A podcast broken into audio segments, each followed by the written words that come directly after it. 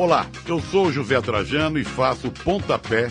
Sabia que aqui na Central 3 você não é um mero ouvinte? Nos ajudando a partir de 14 reais através do Apoia-se. Você se torna membro do Clube Central 3, onde concorre a prêmios exclusivos, além de participar de um grupo de discussão sobre o conteúdo dos nossos podcasts. Acesse apoia.se barra Central 3 e colabore com a mídia livre e independente. Cristo Redentor, braços abertos sobre a Guanabara.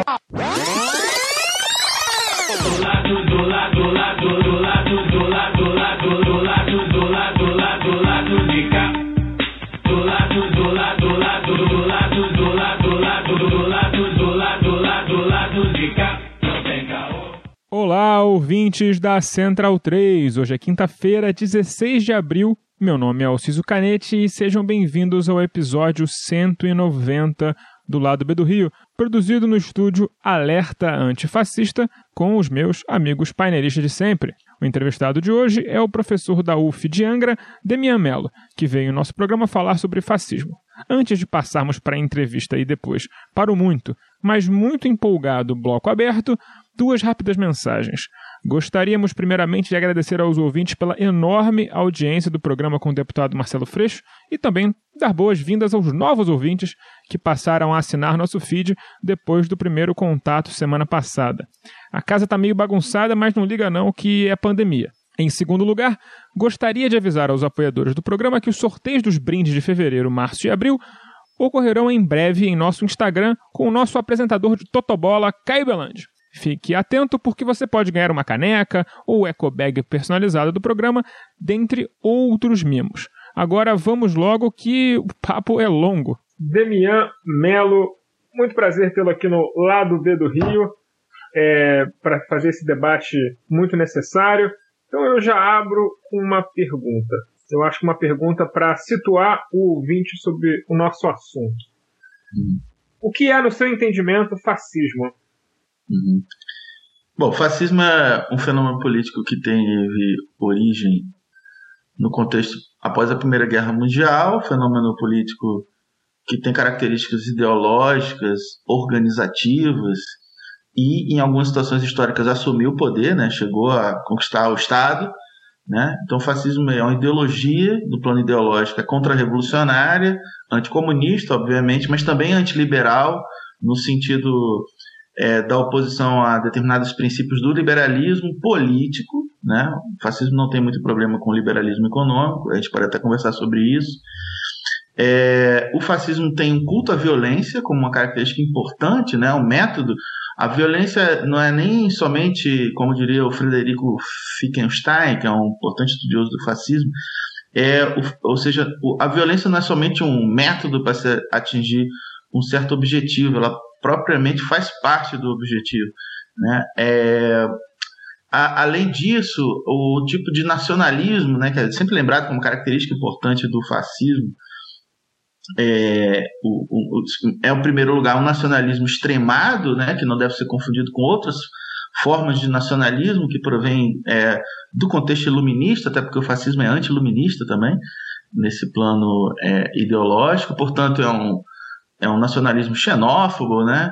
E que está é, é tá na base é, de mitos de regeneração nacional, né? De ressurgimento de uma nação, de uma visão mítica sobre a nação que seria pura, né? E que teria entrado em decadência com a corrupção proveniente do próprio comunismo, né? Da ameaça comunista e do, do liberalismo é, na, ne, no sentido desses valores que eu observei, né, do ponto de vista do constitucionalismo, direitos individuais, Estado de Direito, essas características do liberalismo político. Né. O fascismo se opõe justamente porque tem objetivos de um, implantação de um Estado totalitário. E, aliás, no contexto do fascismo italiano que surge esse termo totalitarismo, né? A gente também pode conversar mais à frente. Bom, é, é, é, embora tenha surgido na Itália, o fascismo é um fenômeno transnacional.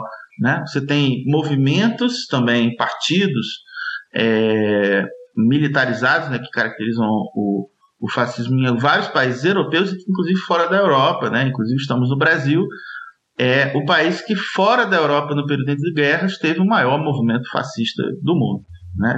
tirando os casos é, da Europa. Bom, sobre a forma organizativa, o, o fascismo se organiza como um partido político é, com, com, características de. e, e com, com, com a parte importante desse partido político é, formado por forças paramilitares. Né? Por isso que o grande historiador italiano do fascismo, chamado Emílio Gentili, dizia que o partido fascista é um partido milícia.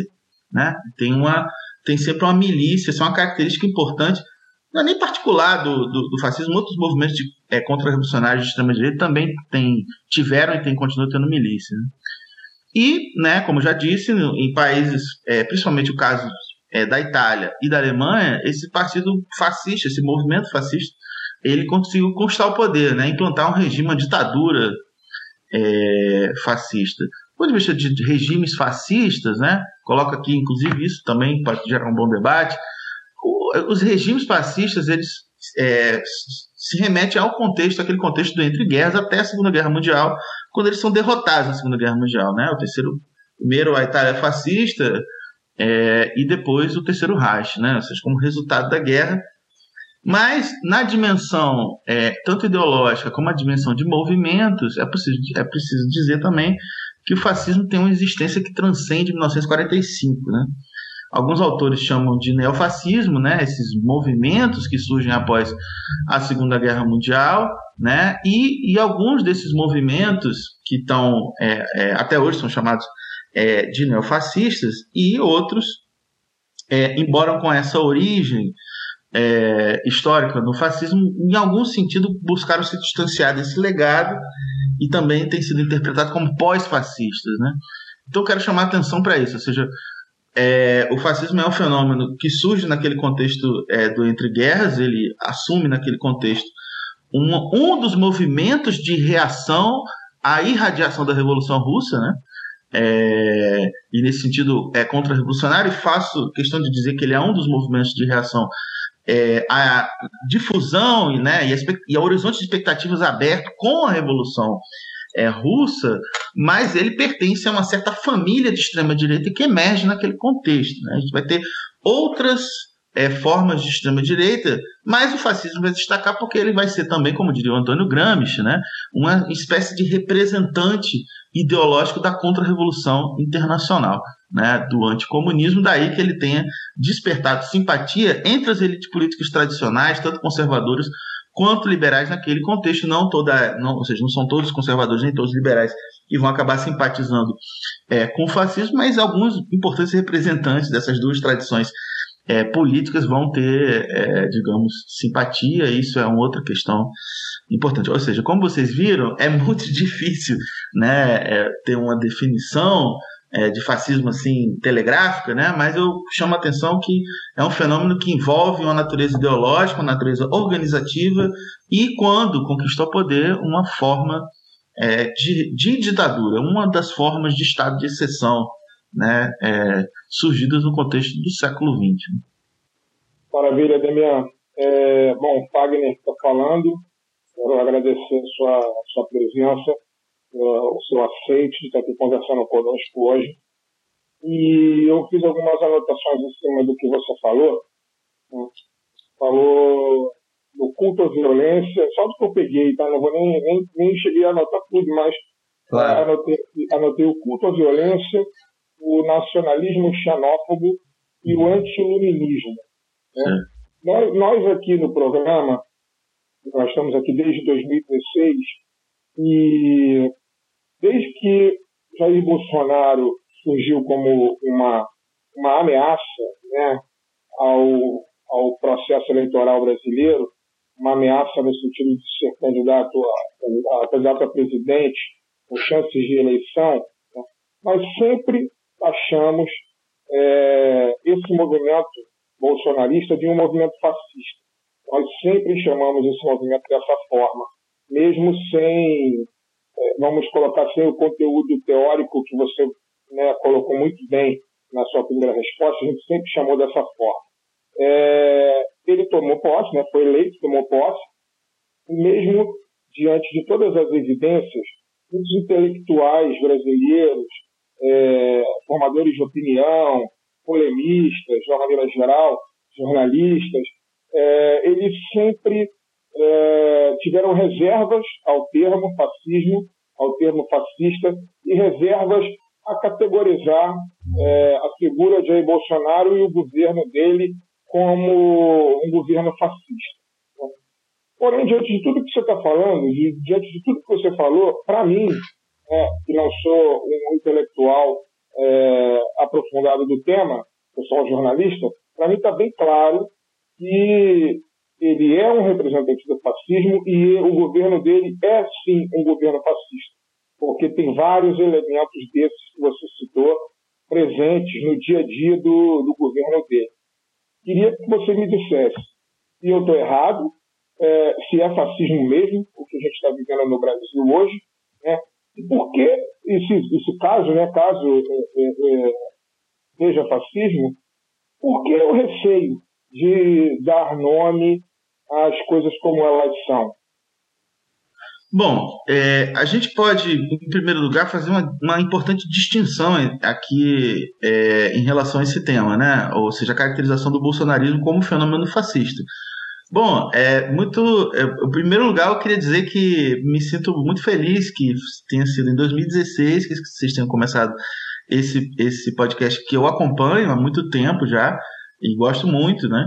É, porque foi em 2016 que eu, por acaso, escrevi um texto num blog que hoje ainda está pendurado, mas o blog já foi desativado, é, chamado Blog Junho, onde eu falo que o Bolsonaro era fascista. Né? Inclusive, eu estou justamente é, tentando é, dizer que o MBL não seria fascista nesse texto. Né? Eu faço uma provocação porque essa era uma polêmica entre a turma que estava envolvida nesse, nesse blog, uma polêmica saudável.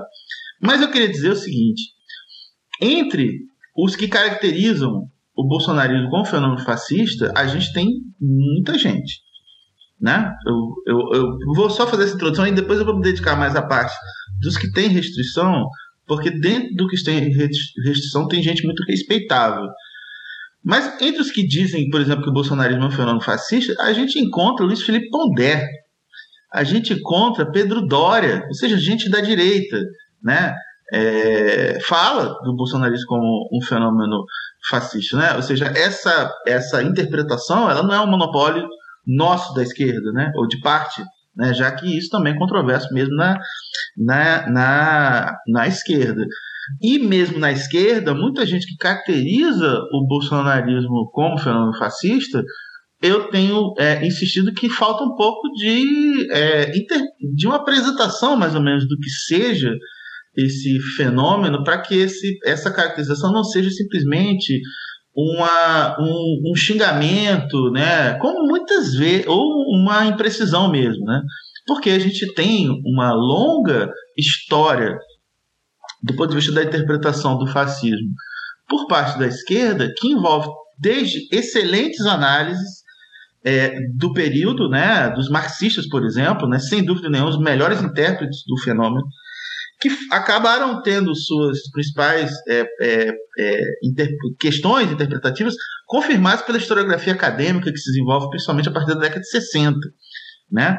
É, o Gramsci, né? a Clara Zetkin, o Leon Trotsky, o próprio Pachucanes, é, é, o, enfim, trouxeram na sua necessidade de combater o fascismo importantes contribuições né, à caracterização desse fenômeno. É... Mas, ao mesmo tempo, nesse mesmo período ali, surgiu também uma postura né, de, de usar o termo fascista de forma, digamos assim, muito frouxa. Né? E isso foi bastante estimulado, principalmente pelo processo de stalinização da internacional é, comunista, e principalmente porque esse processo de stalinização internacional comunista começa com uma ideia que é absolutamente equivocada de que a social-democracia e o fascismo não têm grandes diferenças. Né? Por exemplo, a social-democracia seria uma ala esquerda é, do próprio fascismo, né? como é uma interpretação do próprio Stalin. Né? Então, essa, essa coisa de chamar fascismo qualquer coisa, ela tem, ela tem um problema, né? porque o fascismo é um negócio muito sério. E quando ele surge, a gente tem que saber identificá-lo. Se a gente está chamando qualquer coisa é, de fascismo, quando ele surge, a gente vai ter uma certa dificuldade de distingui-lo. Então, por exemplo, dou um exemplo, né? 2013, né? É, eu tinha muita gente que dizia que o Sérgio Cabral era fascista no Rio de Janeiro.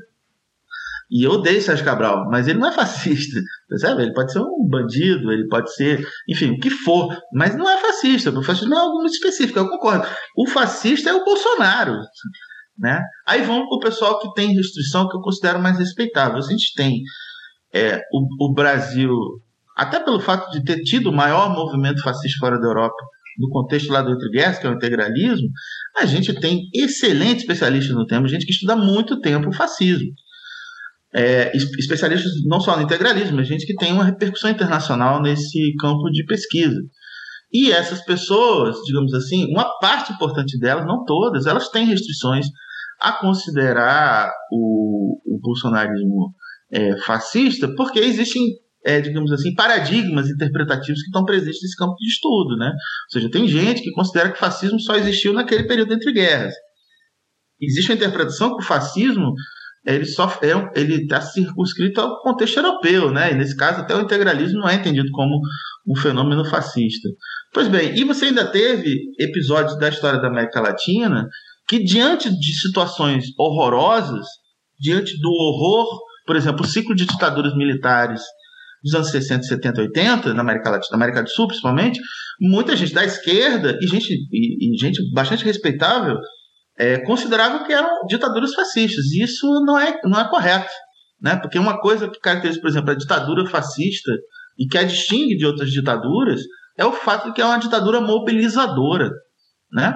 É, e, e, as ditaduras militares latino-americanas eram antimobilizadoras, eles mobilizaram a sociedade política. Né? Só para colocar aqui um elemento importante que distingue as ditaduras, né? Ou seja, é uma palavra que já, o apelo a ela já foi feito em diversos, em diversos contextos de forma imprecisa, né? Então isso de certo modo leva que grandes especialistas, gente que tem uma, uma produção séria sobre o assunto, olhe com um pouco de restrição na medida que a palavra fascismo já, eh, vem sendo usada, né? Digamos, na, na de forma, digamos assim, muito frouxa, né? Isso, isso para a gente não colocar aqui na conta esse outro fenômeno que é da extrema-direita é, começar a dizer que o fascismo é de esquerda, né? Que é uma forma, é, é uma manipulação né? bizarra, né? Que é uma forma de colocar o crime no colo do inimigo, né? É, a extrema-direita faz, faz isso, né? Que também não é, não é nenhuma novidade, nem uma invenção da nova direita brasileira. Então, eu só, eu só quero situar que existem é, pessoas né, sérias que tem conhecimento é, aprofundado sobre esse tema e que tem esse tipo de restrição. Alguns consideram, por exemplo, que é, essa, que, que é um, um, paradigma muito influente no campo de estudo sobre fascismo, né? é que depois da Segunda Guerra Mundial, o fascismo ele meio que se resumiu a, a pequenos grupelhos, né? ou manifestações como, por exemplo, os negacionistas do Holocausto, né? É, essa cena dos, dos skinheads, né? Do, desse tipo de é, manifestação cultural da extrema-direita, e a gente pode incluir até o black metal norueguês, né, que é nazista, por exemplo. Quer dizer, ou seja, o, o neofascismo ele meio que se confundiria com esse tipo de manifestação, né? E, é, e esse tipo de paradigma é muito influente nos estudos, e aí a gente está diante de outra coisa, né, gente? A gente está diante de uma extrema-direita de massa, mobilizadora, que, como você é, colocou é, muito bem, é possível identificar todos esses elementos aí que eu arrolei aí na minha definição sobre é, fascismo, né? Ou seja, também tem gente, é, estudiosos muito sérios, né? Dedicados a esse tema que tem tratado como fascismo, né? Professor Luiz Edmundo, que é um especialista no assunto da Universidade Rural, professor Michel Guerma, que é um importante é, historiador, né, o professor da FRJ, né, é, um excelente historiador de história contemporânea, né, é, enfim, a gente tem gente é, com expertise né, que está defendendo essa hipótese. Eu, eu, digamos assim, eu participo dessa, dessa opinião. Eu considero que o Bolsonaro é sim é, um, um, sujeito, uma, uma, ele lidera um movimento bolsonarista que é uma expressão fascista, uma, é o, o, que eu chamei num texto é de uma, uma experiência fascista do século XXI. Né? É, e concordo também que o governo é fascista. Agora a gente não está diante do regime fascista.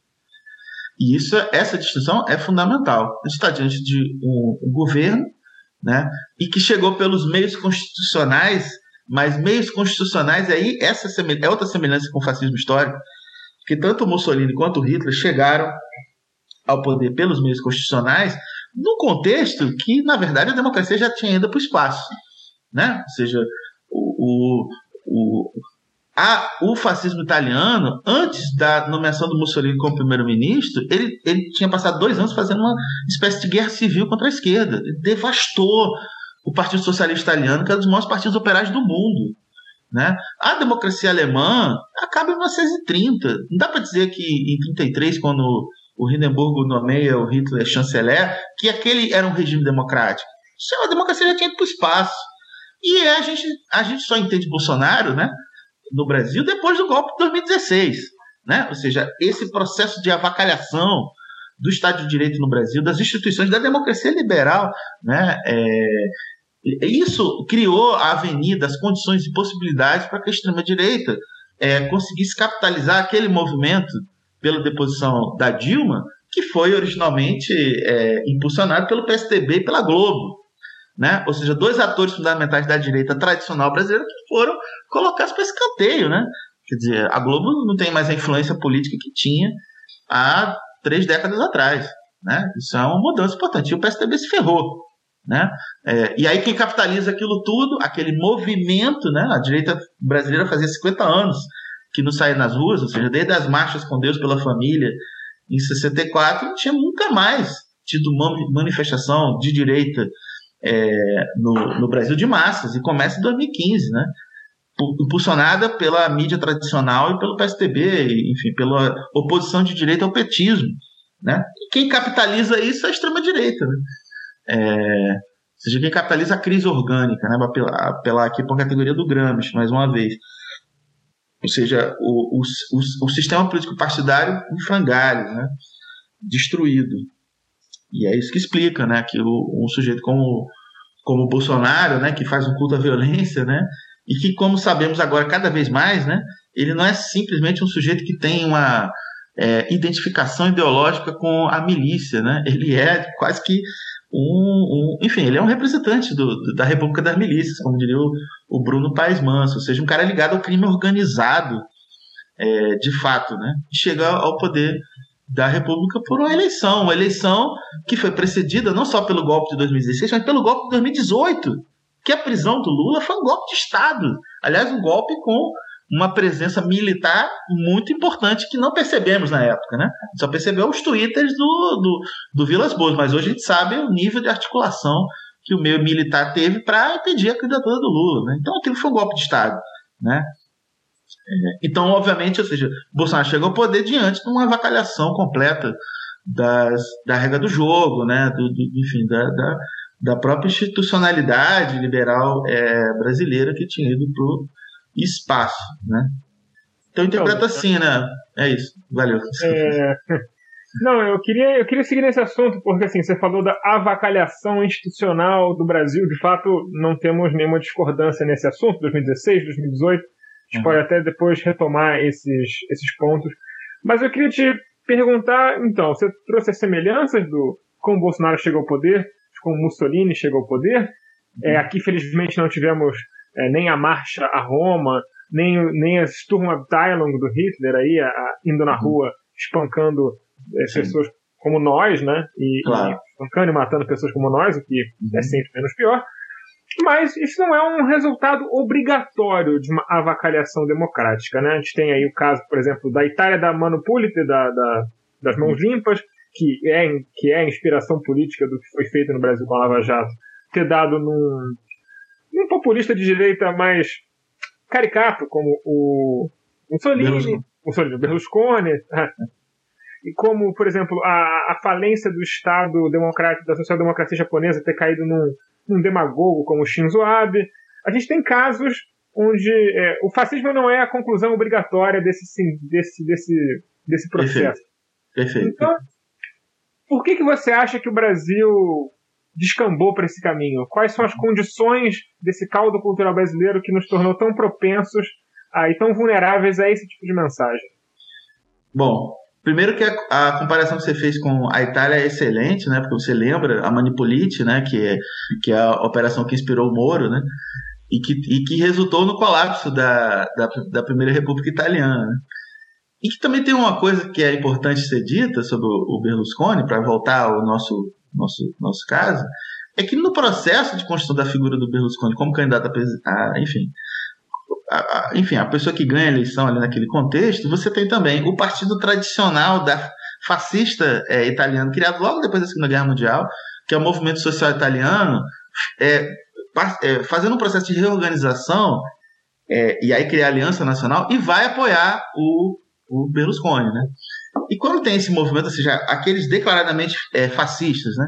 É, se reorganizam num partido um pouco maior e vão lá se aliar ao partido Força Itália, que era o partido do Berlusconi.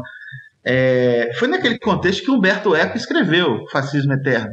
Né? Ele estava achando que aquilo ali ia dar no, no, no fascismo. Então, mais uma vez, foi um alarmismo.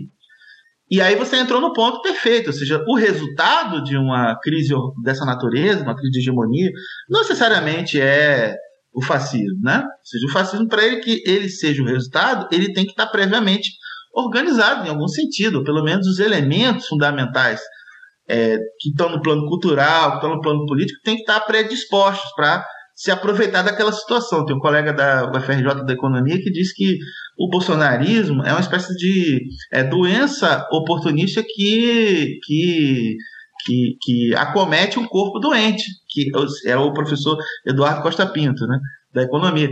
Eu acho perfeita a metáfora dele, né? Ou seja, mas essa doença estava lá, né? E essa doença também ela tinha algum nível de planejamento, né? O professor Piero Leiner, que é professor da Universidade Federal de São Carlos, né? Um estudio, antropólogo, estudioso dos militares há muito tempo, né? Ele conseguiu fazer um mapeamento dessa aposta das Forças Armadas no Bolsonaro. Porque ele mesmo, esse, esse professor, o Piero, ele lembra que o Bolsonaro era proibido de fazer panfletagens perto da Academia das Agulhas Negras e perto de qualquer quartel. Né? Ele não era bem visto pela pelo alto comando das Forças Armadas. Mas tem um certo momento da história do Brasil que o Bolsonaro passa a ser apostado né, pelos, pelos, pelos militares. E ele localiza um momento muito especial disso aí, que é após o processo eleitoral de 2014, quando Bolsonaro se tornou o deputado federal mais votado do Brasil. Né, mais votado. E ele vai, é, vai ser o paraninfo da turma de formatura da, da, dos cadetes da Agulhas Negras. Né? E ele, ele manifesta nessa, nessa ocasião o, o, a proposta dele ser o candidato a presidente da República. Né? E, e um, um, político que não tinha, é, digamos assim, há muito tempo não tinha o direito de voltar ao lugar de onde ele, ele proveio, né? É, na sua formação militar, volta como homenageado, né? E isso só pode ser feito com, a, com o consentimento da cúpula das Forças Armadas daquela época. Né? Ou seja, que aceita ali essa. E os caras apostaram, o cara começou a ficar popular. Né? E ele fez as alianças políticas na extrema-direita é, corretas do ponto de vista dele. Né? Ou seja, a relação com movimentos orgânicos que já existiam na extrema-direita no Brasil, como Escola Sem Partido. Ou seja, é em 2014 que o Flávio Bolsonaro apresenta pela primeira vez um projeto de lei Escola Sem Partido. Está na base do bolsonarismo aproximação do Bolsonaro com o meio evangélico e principalmente aquilo que o Fábio Pi, que é um professor da Universidade Estadual do Norte Fluminense, chama de cristofascismo, porque é justamente o setor é, neocalvinista, né, que, tá, que é muito bem organizado né, no meio evangélico brasileiro, que é o setor hegemônico da Mackenzie, por exemplo, de São Paulo, de onde provém alguns quadros do governo Bolsonaro. Ministro da Educação, o cara que está à frente da, da, da, da, FINEP e o próprio André Mendonça. Ou seja, que vem desse meio é, neocalvinista, é, onde, onde vem também o, o Dallagnol, né? Ou seja, ele fez as alianças necessárias com o campo é, do liberalismo, do neoliberalismo mais radical brasileiro, né? Ou seja, eu, eu, eu recebi no meu e-mail, por um colega que também pesquisa isso, uma fotografia do Eduardo Bolsonaro em 2017, fazendo o curso do Instituto Mises. Né? Ou seja, já que o Bolsonaro tinha essa identificação com a ditadura militar, e a ditadura militar não foi neoliberal, né? ela foi uma ditadura até estatizante, né? É, o, o, havia essa desconfiança né, de que o Bolsonaro fosse estatista, né? Essa conversa fiada de que no estudo militares, porque os caras já tinham aderido ao neoliberalismo nos anos 90, né? Aderido ao neoliberalismo e as teorias da conspiração do Olavo de Carvalho, que é o que, é o é o que cimentava a narrativa do ressentimento das Forças Armadas em relação é, ao final da ditadura militar e, e a disputa de memória, né? É, eles achavam que eles eram justiçados. Então é por isso que eles abraçam o Ustra. É por isso que A Verdade Desfocada, né, que é o livro do Ustra, que a interpretação dele do combate à luta armada, é, é abraçado por esse setor todo. Então, ou seja, tem uma congruência é, que tem elementos que estão numa, numa duração mais longa e outros que mais imediatas, é, de valores, etc. E o Bolsonaro acabou se colocando como uma figura que podia catalisar todo esse movimento. Ele foi o cara principal a enfrentar a Comissão da Verdade. O episódio agora lembrado essa semana, né, do Bolsonaro agredindo o Randolph, né, foi episódio na frente do batalhão da Polícia do Exército, é, na Tijuca, é, foi um espaço de tortura. Né? As pessoas estavam ali para denunciar né, o que tinha sido um espaço de tortura, é uma instituição do Estado brasileiro, né, que são as Forças, Forças Armadas. Ele foi lá avacalhar essa ação da Comissão da Verdade, deu um murro no, por baixo, por baixo um murro no, no, no, no Randolph, e ficou por isso mesmo. Né? Ou seja, como parte da avacalhação é, do sistema político brasileiro, a gente ainda tem essa tolerância é, com a extrema-direita brasileira. Né? Ou seja, o Bolsonaro foi lá avacalhar uma ação do Estado, ele, ele agrediu uma deputada fazendo apologia ao estupro, ele defendeu o Ustra, um torturador. Ele, ele, ele, ele teve comentários racistas, ele nunca é, foi, foi pego pela justiça. A justiça deixou esse cara é, crescer, né? ou seja, cometendo crimes sucessivos, né? cometendo crimes, fazendo apologia à milícia, no contexto que tinha saído o relatório da CPI das milícias é, liderado pelo Marcelo Freixo. Né? Ou seja, é um criminoso, é um cara de extrema-direita, é um cara que o tempo inteiro fez a carreira é, cometendo crimes contra a Constituição, né? ou seja, contra o Estatuto, o estatuto Legal, ele foi tolerado. Então teve isso também. Né? Teve esse olhar complacente do, do Judiciário e teve a sua agenda de culto à violência, que é uma agenda que conseguiu ganhar simpatia nas forças de segurança. Né? É por isso que ele tem tanto apoio nas polícias militares. Né? É por isso que ele quer, inclusive, ter o controle é, direto, formal, das polícias militares. Né? É um dos, dos, dos, elementos aí da, dessa campanha que ele faz já como já como governo. Então, então ou seja, e, enfim, e, e ele, ele, fez essa, essas, esse conjunto de, de, de, de, de alianças, ele deu, e isso é muito interessante para entender em que medida ele é um fenômeno fascista. Ele deu ele se, se tornou uma espécie de catalisador da extrema-direita brasileira. Ou seja, é, no governo na base de apoio, você tem todas as organizações de extrema-direita brasileiras, né? seja desde o integralismo, o neo-integralismo, né? Como é chamado pelo professor Dilon Caldeira Neto, que é um especialista é, no assunto, ou seja, e neo-integralismo são várias organizações, mas tem gente no, no da Damares, que é neo-integralista, né? É, enfim, TFP, monarquista, né? Esse povo todo, né? Ele, ele, ele virou o, o, o mito, né? Nesse sentido, né? Ele conseguiu ser o líder, né? O, o, o Duce, né? Dessa porra toda, e dando uma certa unidade. O Mussolini, o fascismo é um pouco, foi um pouco isso também, né? É, e inclusive ele chegou a ser, o Mussolini chegou a ser questionado a sua, a sua liderança. Em vários momentos ele sempre conseguiu se impor, né? Como é, como, como, como importante liderança. Então tem, tem isso também, né? Ou seja, e, é, então, é, quando a gente compara em outras situações históricas, os resultados foram diferentes, né? É, das crises políticas, assim, né? Das crises de hegemonia. É, assim, se você tem, tivesse ali uma força predisposta à esquerda, né, com capacidade de chegar ao poder, ou talvez a, a quem tivesse capitalizado a, aquela crise, essa crise né, que estamos atravessando é, ainda, pudesse ter alguma alternativa à esquerda. Né? Porque, afinal de contas, olha a posição que um governo de extrema-direita nos coloca. A gente tem que ficar defendendo a ordem. A ordem da Constituição. Né? É, e, claro, a Constituição de, de 88 ela tem né, os capítulos né, que reivindicamos. Né? É, mas, enfim, é uma Constituição de um regime do Estado capitalista. Né? A esquerda pode mais que isso, né? Só que nos resta hoje defender é, o que sobrou aí do, do, do, do Estado de Direito para poder combater, a, o, ou seja, um governo que tem um projeto evidente de fechar o regime, né? de implantar um regime da natureza do fascismo. Né? Ou seja, o projeto de Estado totalitário. Né? É, que faça uma purificação nacional. Né? através do uso da violência e através do uso da violência para militar. Ou seja, toda a movimentação da política de armas do Bolsonaro tem essa tem tem esse sentido, né? É, então é isso. Ele tem ele, ele é um projeto é, que tem um apoio militar muito evidente, né? É, que conseguiu organizar essas forças do conservadorismo tradicional é, brasileiro e conseguiu se colocar como, como alternativa de poder e, e, e, e com a ajuda né, das instituições tradicionais do Estado liberal brasileiro, que deveriam resguardar o Estado de Direito, ele chegou ao poder. Né?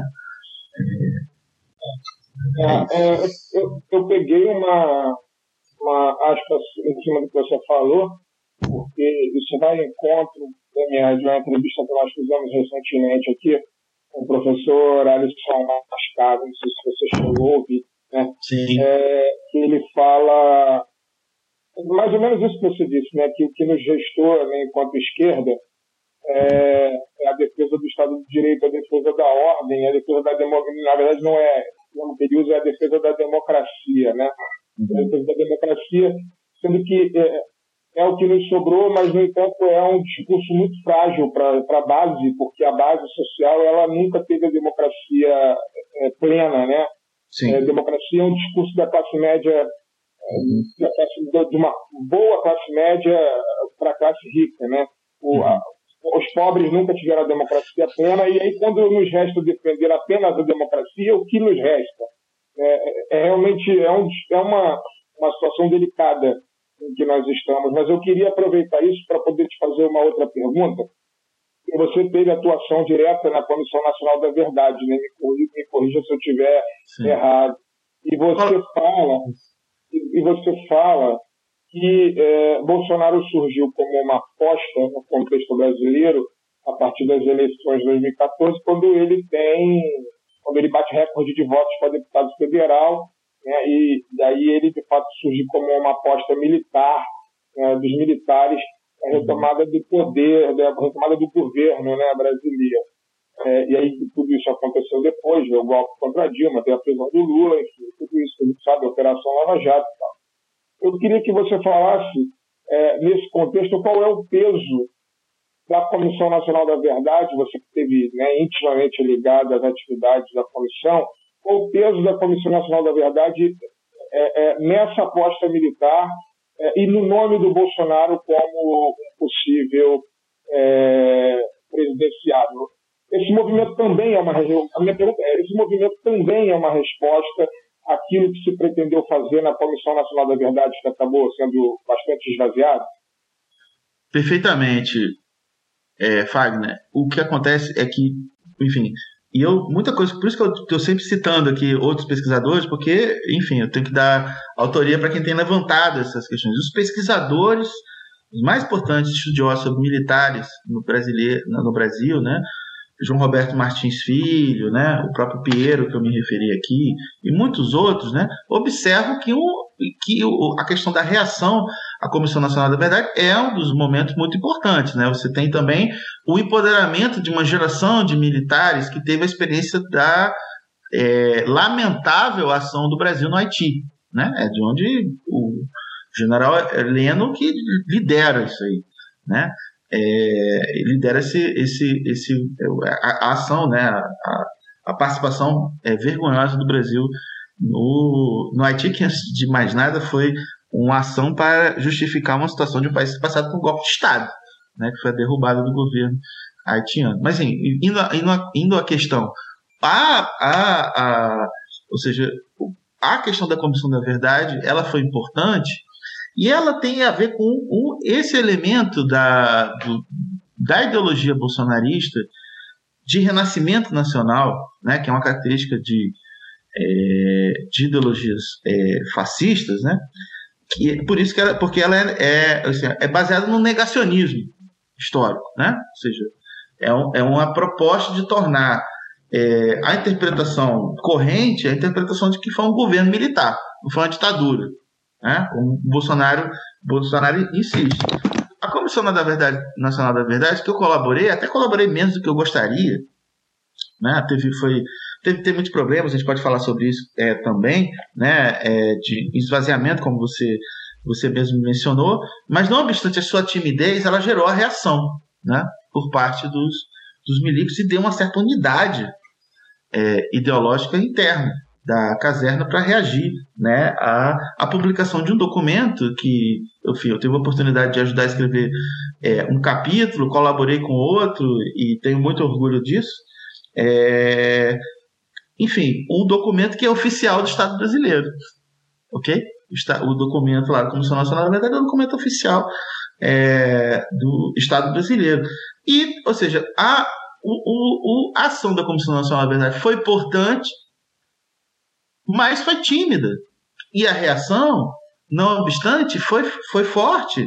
Né? É, como se tivesse sido extremamente ofensiva né? a, a, o, o caso da Comissão Nacional da Verdade.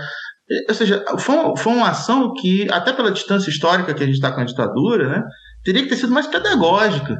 Uma, das coisas que eu conversei com a, com a Rosa Cardoso, né, que foi uma das pessoas fundamentais da Comissão da Verdade, com quem eu, eu, eu, eu, eu trabalhei, né, ou seja, eu pude colaborar, foi com, com um grupo liderado por ela. É, enfim, a, por exemplo, a, a, era para ter tido um resultado público mais efetivo. Era para ter saído uma série de documentários. A, proposta que a, que a Rosa Cardoso é, falou numa reunião que eu tive, que ela teve com, enfim, com outros pesquisadores, eu estava participando disso. É, ou seja, tinha que ter, ou seja, material audiovisual, ou seja, fazer uma campanha hegemônica, de disputa de hegemonia na sociedade na medida que naquele contexto estava crescendo um, um, uma, em setores da opinião pública uma visão revisionista é, sobre o período da, da, da, ditadura militar, era necessário combater isso. Então teve essa timidez. Não, não resultou numa grande catarse nacional. Pensa bem, como foi a Comissão da Verdade na África do Sul, é, só para a gente ter um paralelo, na África do Sul foi um momento de grande catarse nacional porque teve uma, digamos assim, teve uma moderação no método, que era o fato de que agentes da repressão do regime do apartheid eles poderiam confessar seus crimes. E aí uma vez confessados eles seriam perdoados né? Eu lembro que antes da comissão brasileira eu sempre falava mal da comissão da África do Sul como uma coisa nossa não teve julgamento né? O pessoal foi perdoado. Mas produziu do ponto de vista social uma grande catarse nacional porque os caras confessaram os crimes né? E, obviamente, os, os sobreviventes, né, que foram reprimidos, também puderam dar seu testemunho. Isso foi transmitido na televisão. Então, isso criou uma experiência é, política fundamental, né, de, ou seja, o, o, e foi coisa do Mandela, né, que foi um governo extremamente moderado. Né, mas ele foi capaz de produzir esse tipo de experiência, um ajuste de contas. O Brasil não quis fazer ajuste de contas. Né? E aí, quando vai fazer muito tempo depois, é um troço tímido para assistir do ponto de vista da divulgação dos resultados. Porque da, do ponto de vista de, da, dos conteúdos, foi muito rico também. Porque, por exemplo, eu e muita gente que colaborou na, na redação dos capítulos, o que a gente apresenta ali é também condensação de, de, de, de, de consolidação de conhecimento de décadas de pesquisa acadêmica no Brasil. A gente tem uma historiografia sobre a ditadura militar, né, que não tem só historiadores, tem cientista político, sociólogos, etc., que começa desde lá, começa desde Florestan Fernandes, escrevendo a Revolução Burguesa no Brasil, para a gente entender o sentido daquilo ali, daquele regime é, da autocracia burguesa brasileira. E essas coisas, que são parte do patrimônio científico brasileiro, elas estão presentes ali no, no relatório. Só que quem foi que leu 4 mil páginas? Né? Eu mesmo li o meu capítulo, que eu escrevi, e alguns outros né, que me despertaram interesse. Né? Ou, seja, ou seja, faltou ali uma ação é, pedagógica, é um balanço que é possível ser feito. Né?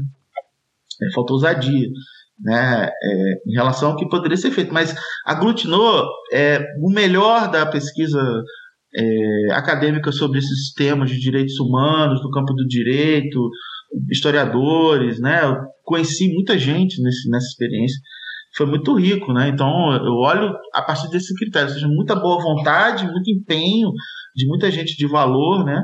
E muita timidez do ponto de vista institucional, do enquadramento, da repercussão. Né? Ou seja, a, a própria Globo, que tentou se colocar como parceira da Comissão da Verdade, né? É, e falando sobre esse tema, né? Inclusive os seus jornalistas que foram torturados, que é o caso da Miriam Leitão, né? Deu seu testemunho, né? Ou seja, se colocou favorável é, à Comissão da Verdade. Quando a gente viu o noticiário do Jornal Nacional, por exemplo, no dia da, por exemplo, o depoimento do Ustra. Ou seja, era, era a fala do Ustra dizendo que ele combateu o terrorismo e o, o um, um, um ex-preso político, né, que é um vereador de São Paulo, que eu até esqueci o nome, chamando ele de torturador. Você me torturou. Então era uma coisa de. Ah, os dois lados. Percebe? Isso é, é, é uma bizarrice. Imagina no, no, no, tribunal de Nuremberg se do lado do, dos nazistas o pessoal colocasse a galera da resistência francesa também. A galera que resistiu ao, ao nazismo, ao fascismo. Percebe? É tipo bizarro, né? Essa, essa visão liberal sobre aqueles acontecimentos, porque se quer se colocar como razoável de fora desse tipo de conflito, sendo que eles estavam implicados na época, estavam inclusive apoiando. Estou é, falando dos liberais, né? Os liberais brasileiros, basicamente, dá para contar nos dedos de uma mão os que se opuseram à ditadura militar, né? Que a maioria apoiou o regime. É...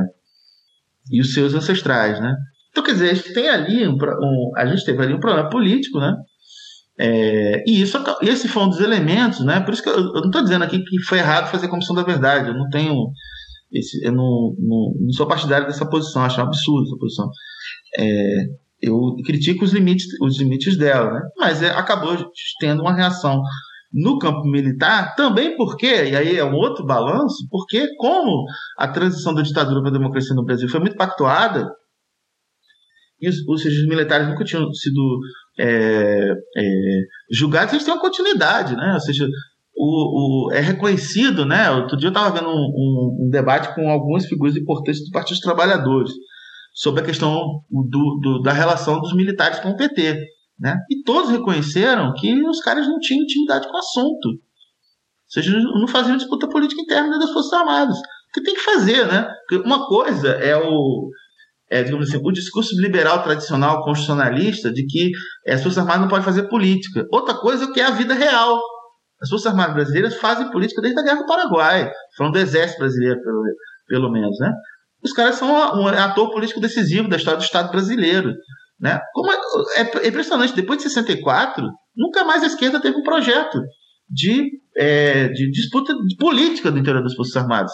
Na ditadura era óbvio, não tinha como, né? eles mesmo, a ditadura mesmo começa expurgando toda a ala militar mais à esquerda, nacionalista, né, tudo que, que, que podia atrapalhar o projeto é, pró-imperialista da ditadura de 64 é, brasileira, né, a sua articulação imperialismo americano, etc., eles expurgam, né, e pronto, né, quer dizer, é, nunca mais teve né, é, uma iniciativa nesse sentido, nem nos governos do PT seja, os governos do PT acabaram levando ao empoderamento de uma geração de militares golpistas. Né? É, ou seja, falta conhecimento sobre esse universo é, dos militares. Por exemplo, quando é, o Vilas Boas é, foi apresentado pela chamada mídia progressista como um legalista, porque apareciam as declarações, era perguntado sobre essa questão é, de golpe, ele falava, não, as Forças Armadas não vão participar de nenhuma ruptura institucional não tinha um infeliz para chegar para o Vilas Boas e perguntar: e vem cá, em 64 teve uma ruptura institucional? Porque aí você vê a verdade do que ele está falando, né? Ou seja, é a mesma coisa agora. Você pergunta para esses comandantes militares, né? Todos falam: não, de jeito nenhum vai ter uma, uma, uma virada de mesa. Porque eles não interpretam o que eles fazem como golpe, percebe? Eles, não inter... eles já não interpretam, é um problema anterior. Né? É, a, galera quer, a galera quer, tipo, que é, é, tem muito, é muita vontade de acreditar que a, a, realidade é melhor do que ela é. Né? E isso é, é um eu, problema. Eu, inclusive, eu, inclusive, fiz um, isso, isso que você está falando recentemente, naquela questão, aquele dia que foi marcado, sobretudo nas redes sociais, né, que ficou uma. Ah, caramba, o Bolsonaro está tentando um alto golpe, alto golpe, alto golpe e tal. Ah, teve uma jornalista da Globo News que, que falou diretamente com o Morão, né? E uhum. lá, né, atenção urgente e tal.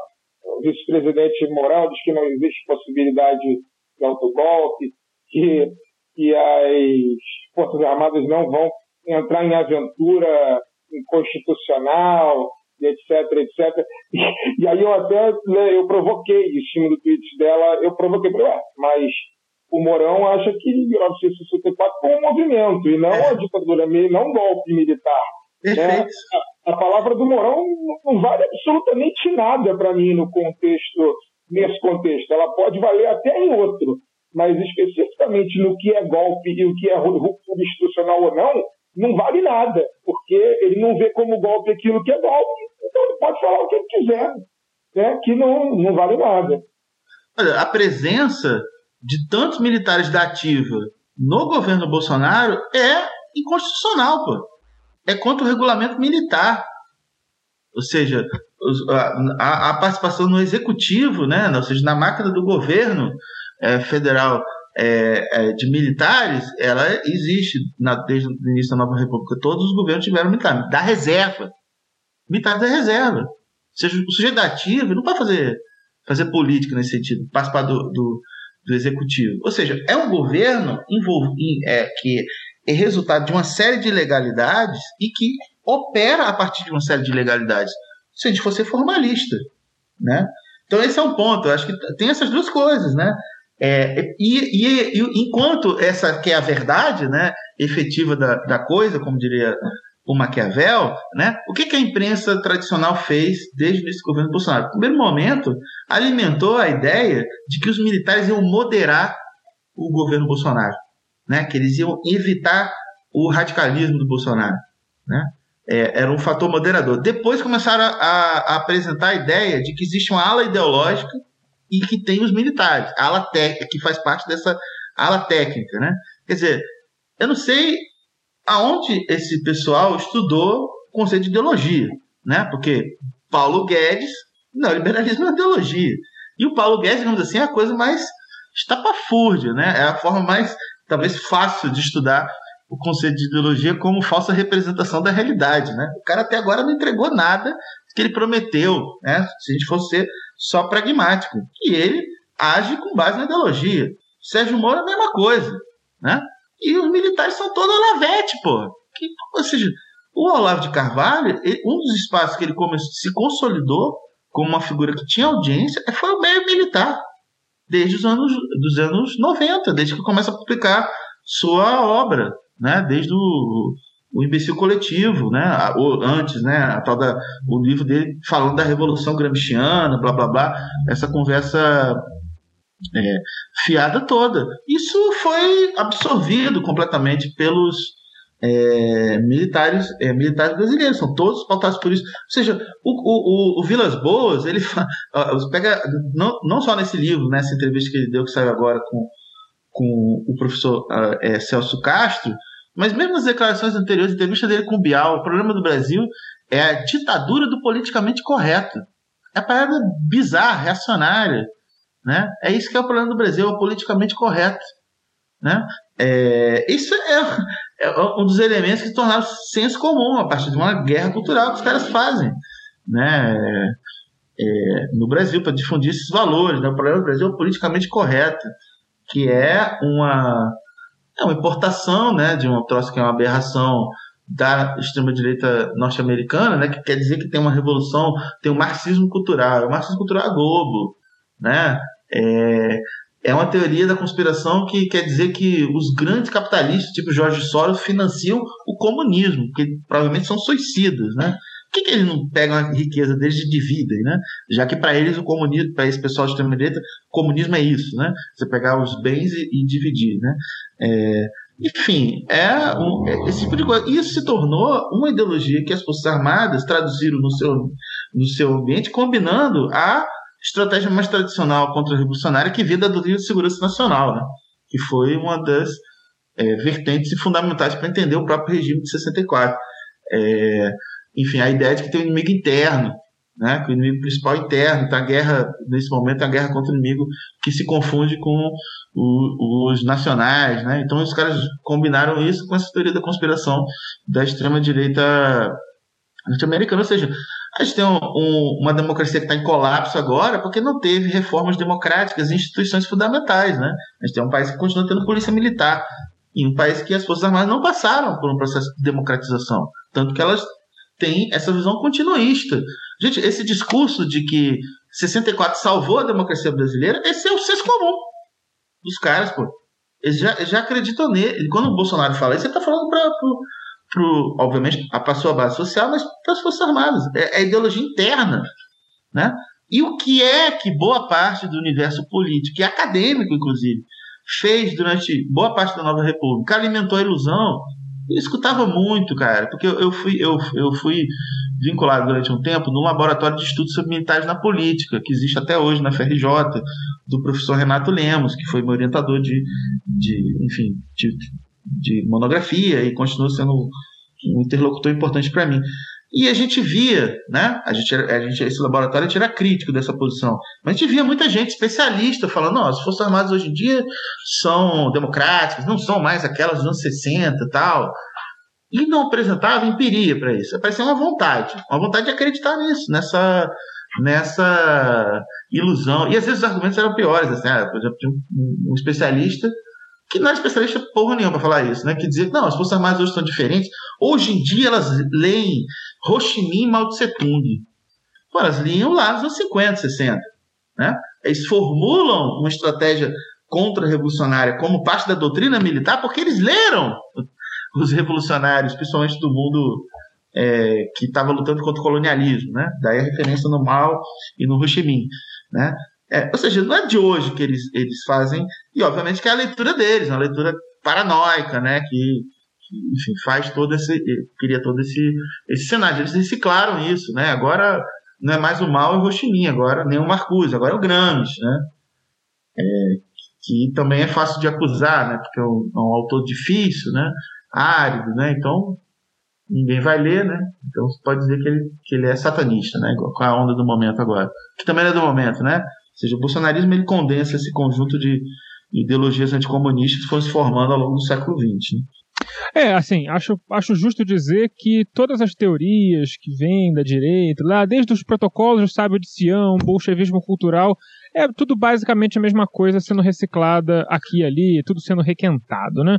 Então, é, a gente sabe que a, a direita tem as mesmas ferramentas para, enfim, tentar espalhar sua ideologia desde sempre, e mais, nem sempre os resultados que eles buscam são iguais.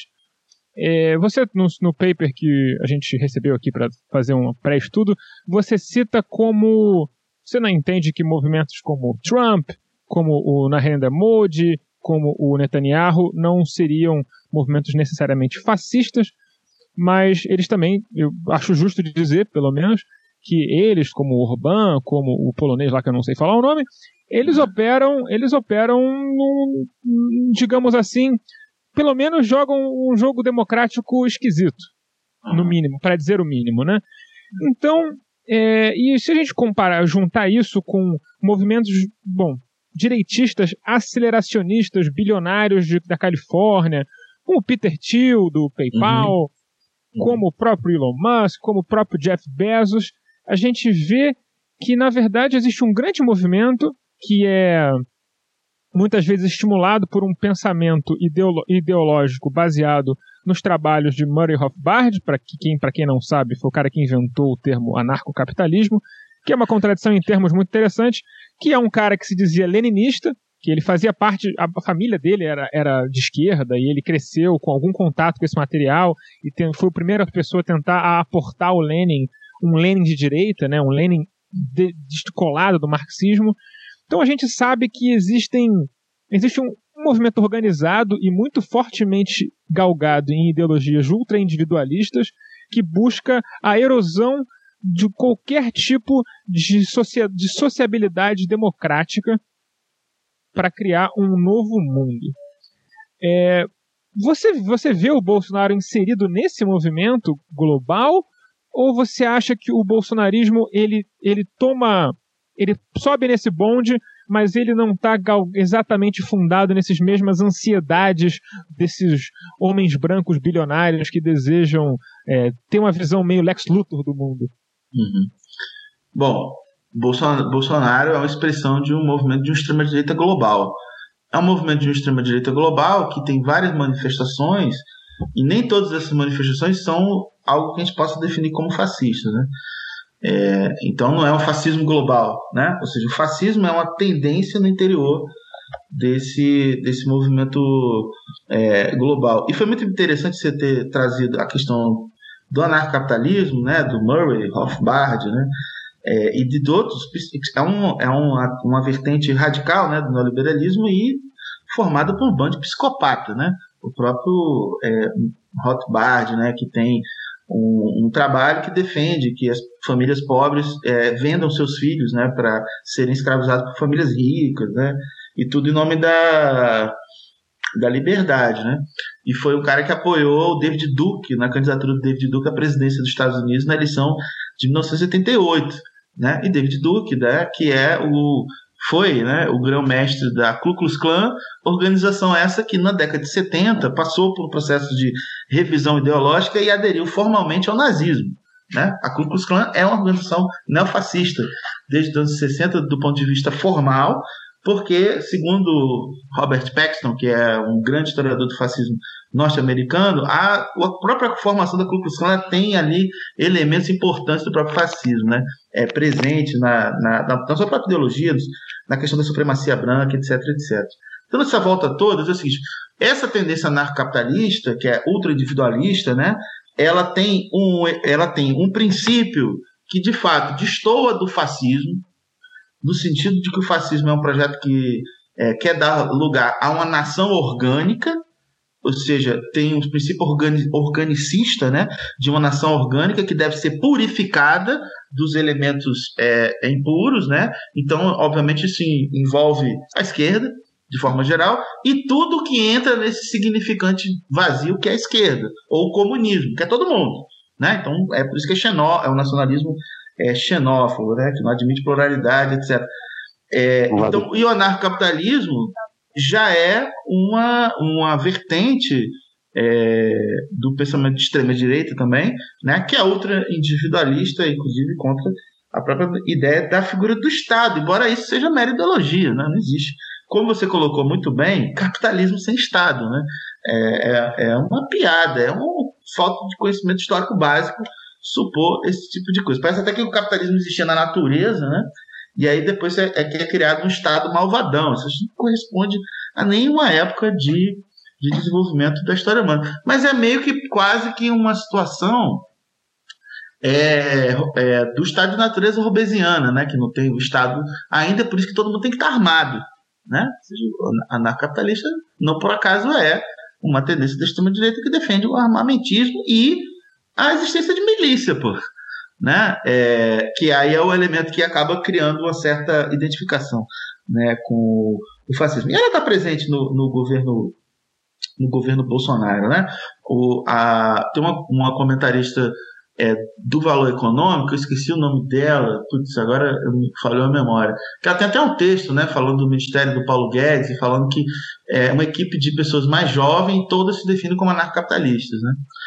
É, enfim, é, é, isso é uma tendência que está presente na extrema-direita internacional, dado o próprio peso que os Estados Unidos, a extrema-direita americana, tem na extrema-direita internacional, que é, a sua projeção se tornou mais evidente com o governo Trump, né, com o, o Trumpismo, que também foi o catalisador das extremas-direitas é, norte-americanas, neonazistas, né, alt-right e, e enfim, neoconfederados e todo esse, esse universo aí, né? E o, o Bolsonaro foi lá, né, é, buscar inspiração, né, no, no, no, próprio trumpismo, né? Mas o que eu digo, inclusive nesse paper que eu mandei para vocês, que é, na verdade é um capítulo de um livro, né, que está disponível online, o livro, né, eu mandei só o meu capítulo para vocês, é que é, embora sejam fenômenos que estejam presentes na mesma época histórica, sejam parte de uma crise internacional da própria democracia, que é um dos resultados do neoliberalismo, né? ou seja,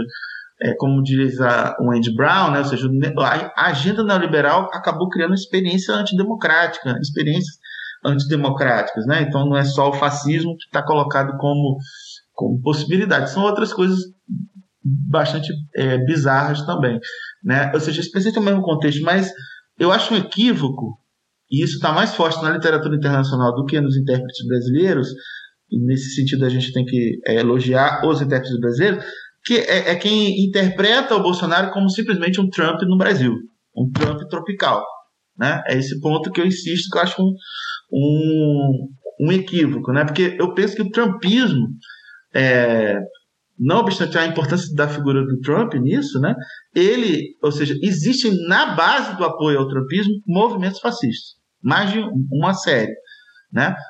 Enquanto que o Trump, eu tenho dúvida se eu posso classificá-lo como ele próprio como uma liderança fascista. Ele é certamente um sujeito de extrema-direita, supremacista branco, não tem nenhum compromisso com o Estado de Direito né, e com a regra do jogo da democracia. Né, ele tenta se aproveitar da, dessa própria crise é, internacional, teve habilidade no primeiro momento para conseguir é, capturar né, os sentimentos de frustração e etc, etc. Enquanto que, na minha interpretação, o Bolsonaro é uma liderança fascista. Então tem uma, tem uma, outra, uma outra coisa. Ele até tem é, coisas né, que o apoia, que pode ter algum grau de, de, autonomia, mas ele tem se tornado a figura incontestável né, da, da extrema-direita é, no debate público. Né? Todo, toda a extrema-direita se, se reúne, se funde na defesa do, é, do Bolsonaro, até agora, com exceção do Partido da Lava Jato, que também é um partido de extrema-direita. Né? É, e aí, partido no sentido gramsciano, ou seja, não é que, que, é isso que vale, na verdade, na análise política, né? Ou seja, é quem de fato organiza forças políticas na sociedade. Não interessa se tem, está registrado lá no Tribunal é, Eleitoral como uma legenda eleitoral, né? Porque muita coisa está registrada como legenda e na prática não são partidos, né? Não tem projeto de poder, de, de, de nada, né? O partido tem que ter projeto de poder. Aliás, isso é engraçado, né? Na época do governo petista, um dos comentários da imprensa de direita contra o PT era que o PT tinha um projeto de poder. É, é, é tipo, é impressionante esse tipo de, de, de, observação, porque se você não tem um projeto de poder, você não pode ter um partido político. Todo partido político tem que ter projeto de poder, é óbvio. Vai ter projeto de quê? Ou seja, o objetivo do partido político, partido político é chegar no poder. Como é que não vai ter um projeto de poder? É, é, ou, por exemplo, criticar o Bolsonaro né, porque ele tem um projeto de poder. Ele tem, óbvio. Ele é presidente da República. A questão é qual é o projeto de poder que você tem. Né? É isso que tem, esse que é o debate. Né? Não se tem projeto de, de, de poder. Ou seja, nesse sentido, o partido real são as forças reais que organizam projetos na sociedade. Por isso que é possível dizer que existe o Partido da Lava Jato, que tem uma base social, que tem um programa, né, que organiza esse programa e que foi um aliado fundamental na chegada do Bolsonaro ao poder, e que ele se livrou é, e surpreendentemente conseguiu demitir o Moro e, e o Moro que se ferrou, né, do ponto de vista da sua é, popularidade, né, seja, mas é uma disputa no campo da, da própria extrema-direita. Mas pegar o resto, né, é, ele que tem tido maior capacidade né, de, de enfim, agrupar todo esse povo é, embaixo, inclusive os monarquistas, que são muito minoritários, mas, mas é curioso, o que, é que eles acham? É, que o Bolsonaro agora é uma nova nobreza, os Bolsonaros, né? Que é uma coisa meio monárquica também, né? É uma adoração ao clã, né? Ou seja, é, vamos supor né, que existe algum critério para as pessoas achar que o Bolsonaro é uma grande figura. Por que, que isso se transfere para os filhos, né? né? Tipo, é, uma, é uma atitude meio de monarquista, né? Transfere essa, esse, essa capacidade mágica, né? mítica, né? como uma coisa que é da família inteira. Né? É um sinal, sinal de, de decadência desse momento que a gente está vivendo. Né? Mas, enfim, é, ou seja, é uma extrema-direita internacional que tem um monte de coisa, né? que tem. É, e que tem muitas, muitas é, digamos, continuidades e conexões internacionais e, e, concordâncias ideológicas, né, e circulação de ideias, né, teorias da conspiração, elas que mais circulam no mundo são a mesma teoria, né, é que mais ou menos vai circulando na extrema-direita internacional. Mas em cada situação é, nacional, isso é traduzido em, é, em condições diferentes, né, em correlações de força diferentes, né? Então, é, tem coisas que, que, que, muitas coisas que têm sido chamadas de fascistas que não, não propriamente são, né? É, e, e outros que não têm sido chamados que eu acredito que sejam, né? Enfim. Professor. Diga. É, Daniel falando aqui, entrei, entrei atrasado, porque eu fiquei preso num, compromisso de, de trabalho. É, a gente vê aí o bolsonarismo enquanto um neofascismo é, trazendo características do fascismo clássico, né, como o nacionalismo exacerbado, essa mitologia de um país é, perfeito, né, grandioso, que jamais existiu na prática, armamentismo, etc. Mas ele traz também, junto com, com outros movimentos aí da, da extrema-direita mundial, como o senhor falou na sua resposta anterior, é de, essa defesa do ultraliberalismo econômico, né, da, da desregulação total da, das relações econômicas, é, etc. Esse, essa ideologia né, do, do liberalismo quase puro, digamos assim. E ao mesmo tempo ele se coloca, é, ele faz muito o discurso contrassistêmico, né? Ele, ele cativa as pessoas, é, a massa frustrada por 30 anos de do, do, do, do neoliberalismo entre aspas democrático aí, né? Que, que a gente vê de 1980 para cá e, e consegue associar essa ordem, essa ordem neoliberal com a esquerda, por incrível que, pareça, né, como sendo um sistema. A esquerda que, que passou esses últimos 30 anos acuada, tentando se, se vender como melhor administradora do capitalismo neoliberal do que a direita, ela virou, foi, passou a ser acusada de ser parte desse grande sistema de opressão que, que oprime as massas e para se libertar desse sistema você precisa aniquilar a esquerda, aniquilar os mecanismos de controle do, do capital e deixar o capital fluir livremente. Como é que o senhor vê essa, essa evolução do, do componente ultraliberal do, dentro desse neofascismo com essa característica de ser um discurso de antissistema para você aprofundar a exploração do, do, próprio sistema. Perfeito, Daniel. Olha, é, foi muito, muito oportuna essa sua questão, porque essa é uma das principais dúvidas, né? E questões que são apresentadas, às vezes, até em contraposição, né? À caracterização do bolsonarismo como experiência fascista. Essa questão da política econômica, né? Da adesão a um ultraliberalismo, né? É, o neoliberalismo, né? Em sua vertente mais extremada né, que é isso que está sendo é, a política econômica do Guedes. Né? Bom, a primeira coisa ser é observada nisso é pensar que, em primeiro lugar, o fascismo originário italiano ele não tinha uma objeção originária ao liberalismo econômico.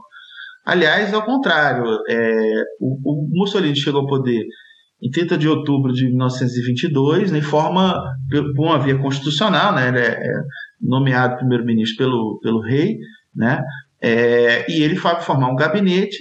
E na a política econômica dessa primeira fase do Mussolini, antes dele implantar propriamente é, a ditadura, foi dirigida por um sujeito chamado Alberto de Stefani, que era membro do Partido Fascista, é bom que se lembre, e ele faz uma política econômica totalmente ortodoxa e liberal nesse sentido, né?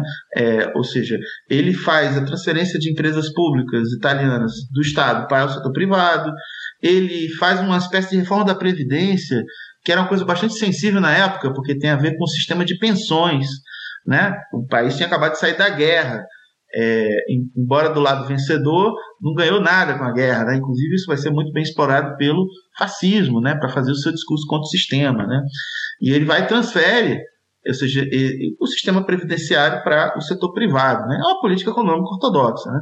É por acaso que, na época, um grande filósofo liberal italiano que foi um opositor do fascismo, mas no primeiro momento ele apoiou a chegada do Mussolini ao poder, que é o Benedetto Croce, né? ele cunhou um termo chamado liberismo.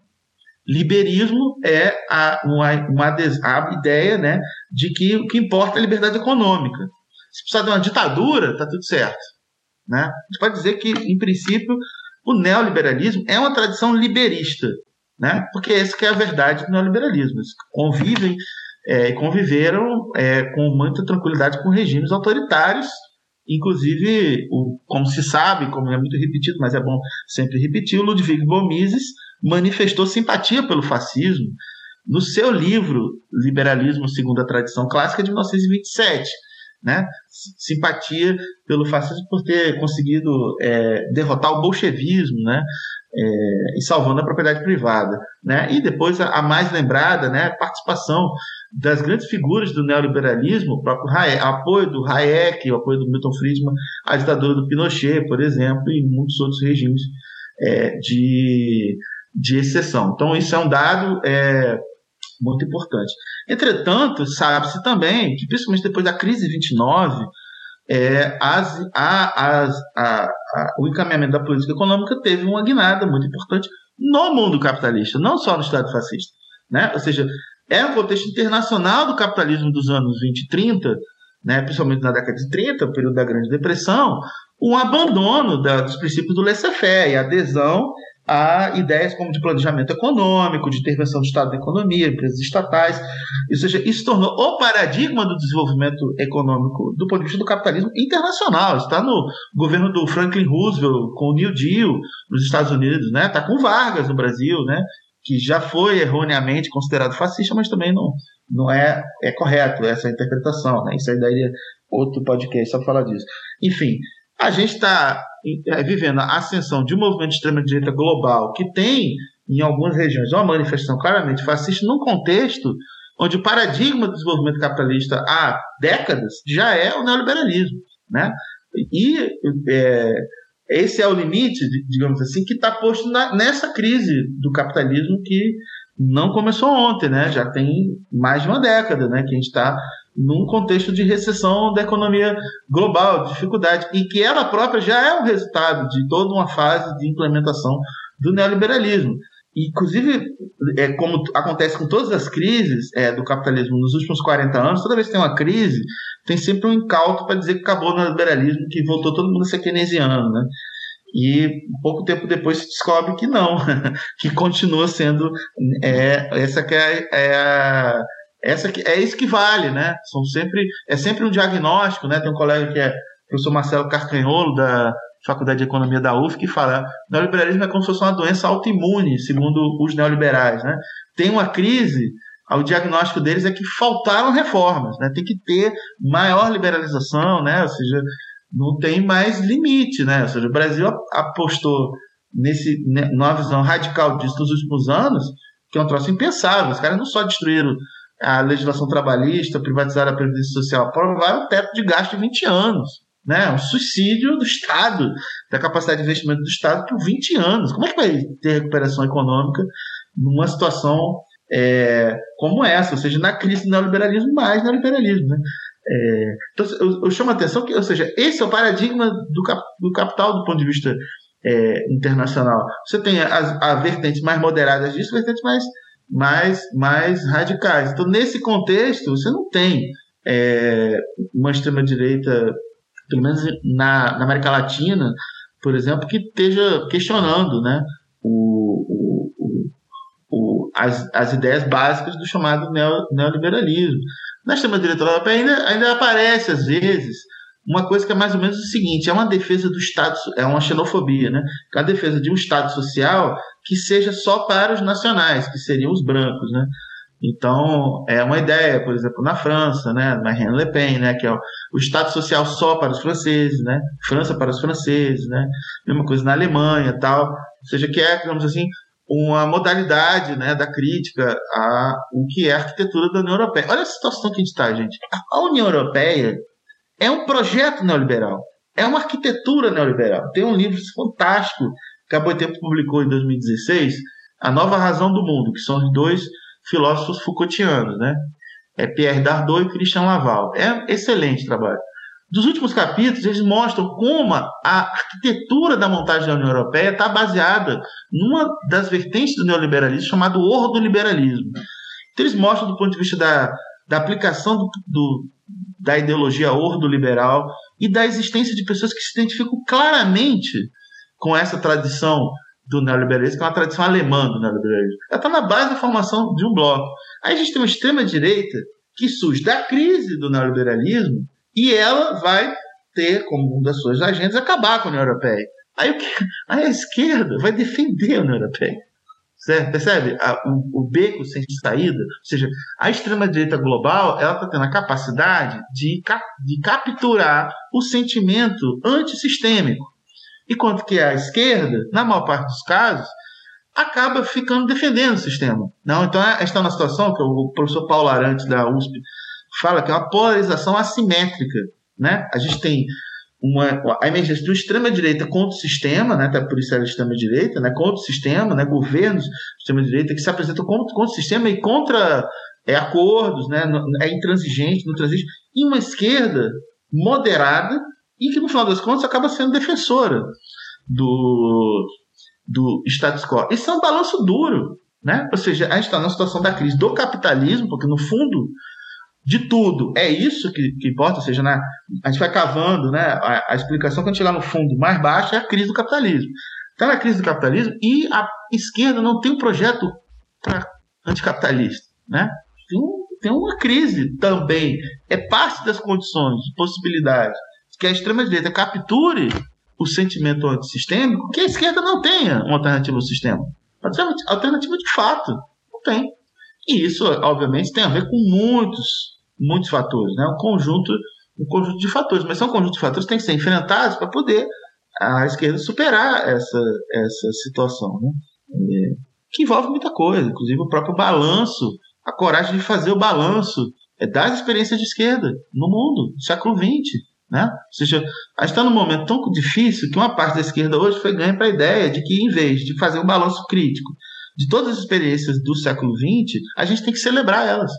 Isso, isso é um suicídio político. Suicídio político. Agora a gente vai ficar celebrando. Celebrando, é tudo, foi tudo lindo. Não sei, não sei porque que deu errado, né? Estou falando aqui da União Soviética, ok? Certamente o fim da União Soviética é uma componente fundamental que explica a crise da esquerda atual. Claro, foi uma derrota histórica o fim da União Soviética, uma derrota histórica da esquerda, né? É, justamente porque ela perdeu, a partir daquele momento, a capacidade de pensar no mundo pós-capitalista, o mundo fora do capitalismo. É capaz de imaginar até o fim da humanidade, mas não o fim do capitalismo. Então tem uma crise de imaginação, de horizonte, de expectativa, de ousadia, enquanto que a extrema-direita, para defender a ordem do capital, porque no final das contas é isso que eles fazem, ok? Por isso que o antissistêmico do fascismo ele tem que ser pensado também ah, do ponto de vista dos seus limites. O, o sistema contra o qual digamos assim, essa extrema-direita tem contradições é o sistema do Estado de Direito liberal. Né? É, são as, essas garantias de, que são mínimas para a nossa existência em, em, em sociedades, é, digamos assim, modernas, complexas, etc. Né? É para que a gente não seja morto né? pelas nossas ideias. Né?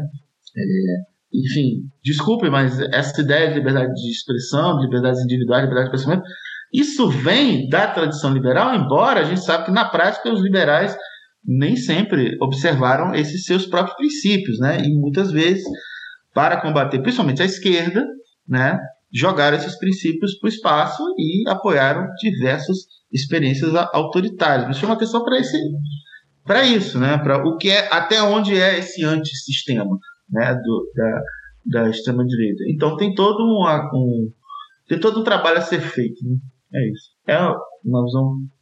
Bom, Demian, é, muito obrigado pela sua participação. É, se tiver aí alguma consideração final que você queira encerrar esse programa, pode também falar sobre o livro no qual o capítulo que você mandou para a gente está inserido, né? Para as pessoas que quiserem se entender melhor, poderem se aprofundar. Ah. Bom, é, em primeiro lugar, eu quero agradecer muito o convite para estar aqui conversando com vocês. Eu acompanho o programa há muito tempo, acho muito bom, é uma grande referência. Pô, teve aqui é, Isabela Calil, teve o, o, o, o, Freixo, né, recentemente, só para lembrar de duas figuras recentes. Bom, muita honra estar aqui no mesmo espaço que essas figuras tão importantes é, estiveram. Né? É, bom, esse capítulo que eu escrevi é de um livro chamado é, Educação e Neofascismo, né, que foi organizado por é, alguns pesquisadores, é, professores da Faculdade de Educação da UF, né, é, entre eles o Rodrigo Lima, que é meu colega de campus, né, que eu, eu dou aula na, na UF de Angra dos Reis, né, o Reginaldo, né, que é outro pesquisador importante da, da, da Faculdade de Educação, e mais dois outros que eu não estou lembrando. Se você quer uma publicação que está disponível é, para download gratuitamente, né, e esse capítulo que eu enviei para vocês e e que eu estou me referindo nessa entrevista, ele é o capítulo que abre, é o primeiro capítulo da obra, né, que discute mais teoricamente, que, que tenta apresentar uma sustentação teórica da ideia de que o bolsonarismo é um fenômeno fascista.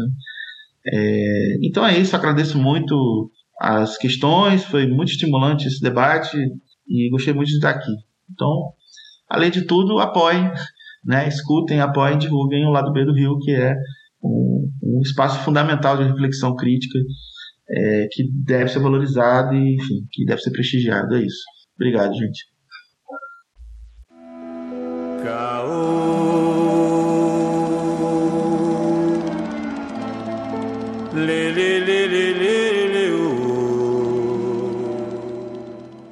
Bom, essa semana parece que nada aconteceu, mas bastante coisa aconteceu.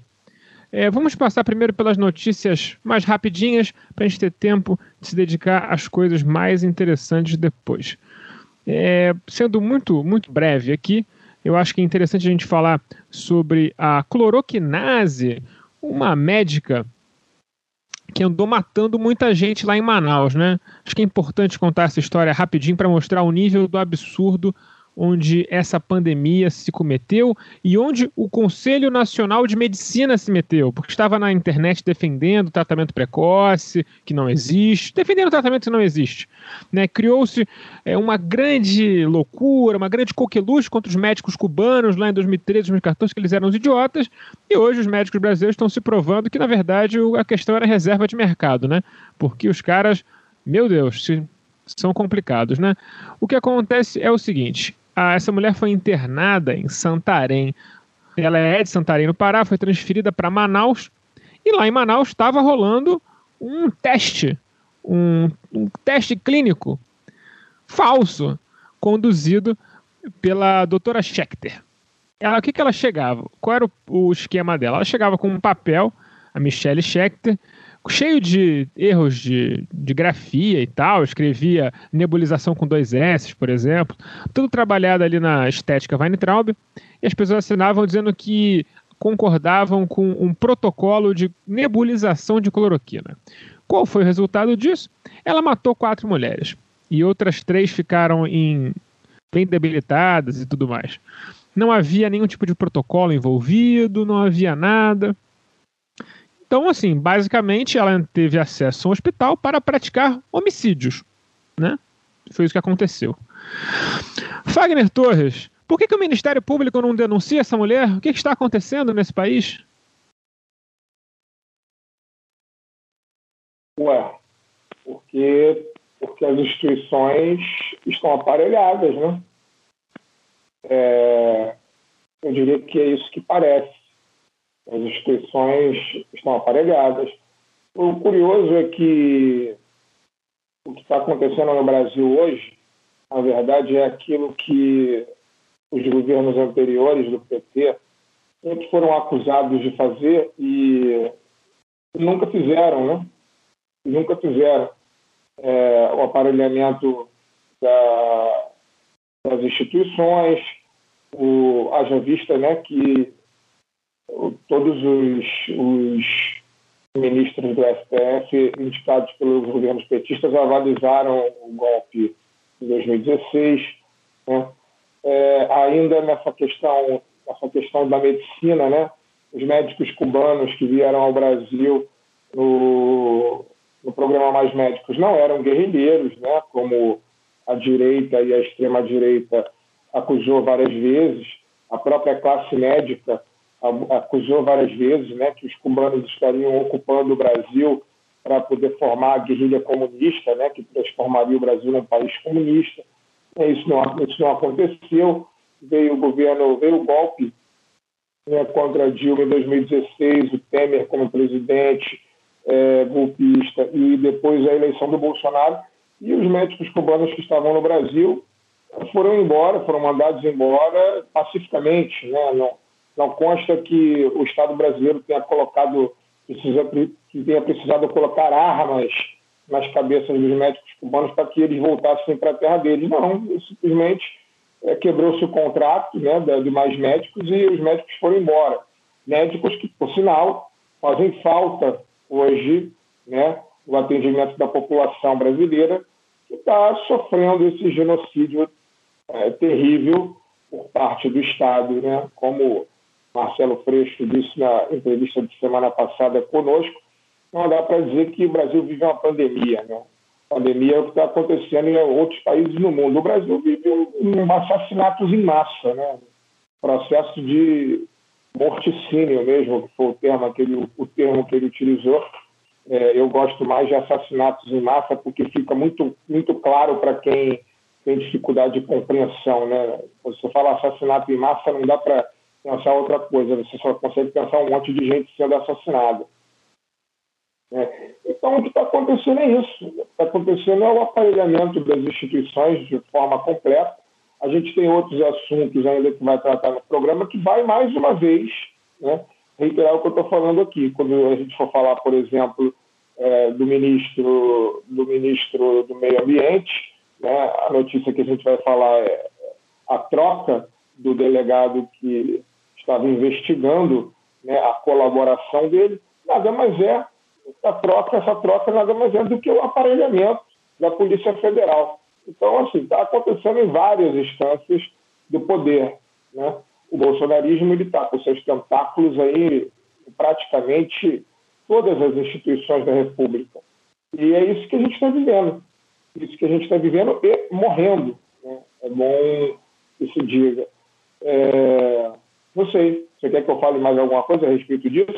Eu tenho, um eu tenho um monte de coisa para falar, mas eu acho que é mais para falar no final. É, sobre esse assunto aí, eu só complementaria perguntando se o Ministério Público alemão denunciou Josef Mengele nos anos 40. Pois é, né? É uma boa reflexão. É, só para emendar no que o Fagner falou, e eu acho que é, uma, é um assunto que a gente pode colocar um, um pequeno, uma marquinha ali no lado e acompanhar para as próximas semanas. O que aconteceu? O o ministro Salles ele foi denunciado frente ao Ministério Público Federal, uh, frente ao, ministro, ao Supremo Tribunal Federal, pelo delegado da Polícia Federal Alexandre Saraiva, que é o responsável pela Polícia Federal no estado do Amazonas. Enfim, por uma série de, de ilícitos é, relacionados a, ao meio ambiente porque o nosso, o nosso Ministério do Meio Ambiente ele é diferente dos outros Ministérios do Ambiente de outros países. Né? É, Lá eles tentam preservar. Aqui é o Ministério para destruir o meio ambiente. E isso, obviamente, por ser crime e tal, ele foi denunciado por cometer crimes e tudo mais. E aí a solução do governo foi remover o delegado de lá, porque não pode fazer o trabalho dele, né? Imagina. A polícia está lá para ser submissa ao Estado. A gente não quer ter um, um Estado democrático de direito, né? A gente quer ter uma Stasi, alguma coisa desse tipo lá. Uma Gestapo, uma polícia bem bem aparelhada para servir aos, aos desígnios do, de quem está no poder. Mas infelizmente acho que sobre isso ainda não tem notícia suficiente. Teve a história do Salles indo lá é, no Biden chantagear os outros países pedindo dinheiro, uma coisa muito bizarra, mas acho que a gente pode talvez depois sentar e falar mais com calma sobre isso, porque é um assunto muito bizarro e eu acho que tem assuntos mais interessantes para a gente falar hoje mais urgentes para a gente falar hoje. Porque além dessa questão do aparelhamento hum, quase, né, é, quase totalitário do Estado, onde tudo, tudo tem que girar em volta do umbigo presidencial, dessa figura mítica que nos governa, é, os liberais estão sempre ali abraçados com o fascismo, tomando uma cerveja sem máscara num lugar fechado. Então começamos pelo problema do orçamento. O orçamento brasileiro é basicamente inexequível. O que, que acontece? O Bolsonaro, para garantir a eleição do Lira, teve que dar tanta emenda, mais tanta emenda, mais tanta emenda parlamentar, que não sobrou dinheiro para mais nada. Obviamente, vou passar a bola para o nosso economista de plantão, Daniel Soares, que pode explicar isso com mais detalhes. Mas ah, o drama é o seguinte: o Centrão está acusando Paulo Guedes de ser um furateto por ter dito que o orçamento não funciona. Resumidamente, o problema do orçamento aprovado agora no final de março pelo Congresso Nacional é que o orçamento se divide entre as chamadas despesas obrigatórias, como diz o nome, são despesas que são obrigatórias por lei, né, é, salários, é, aposentadorias, transferências para estados e municípios, etc. E as despesas discricionárias, que são aquelas que o governo é, resolve se faz ou não, se aumenta, se diminui, essas coisas. E dentro das despesas discricionárias entram as emendas as ditas emendas parlamentares. E como tem o teto, né, desde do, do final de 2016, que o governo não pode gastar no ano seguinte mais do que gastou no ano anterior, é, corrigido pela inflação, para você aumentar a despesa discricionária, você tem que diminuir a despesa obrigatória. E naquela, naquela sanha, né, como o Alciso colocou, para eleger o Lira e, e distribuir emenda parlamentar à torta e direito, as emendas, as despesas discricionárias foram aumentadas, e ao invés de cortar de outras despesas discricionárias, o orçamento aprovado no Congresso cortou despesas obrigatórias. E você não pode cortar despesa obrigatória, porque elas são obrigatórias. Né? Então, há uma pressão agora do Congresso para para que o, o, governo sancione, que o presidente sancione o, o, orçamento na íntegra, da forma como foi aprovado, dizendo que isso foi acordo, e que depois eles resolvem com um projeto de lei.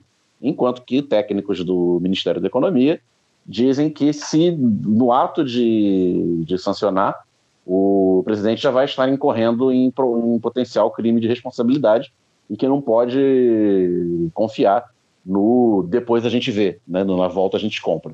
Então a gente tem hoje é, esse orçamento inexequível e que o Bolsonaro está tão cagado de assinar que ele que chegou-se a sugerir, a sério, nos bastidores, que ele viajasse, o Mourão também fosse junto e que o Lira assumisse a presidência interinamente e ele sancionasse.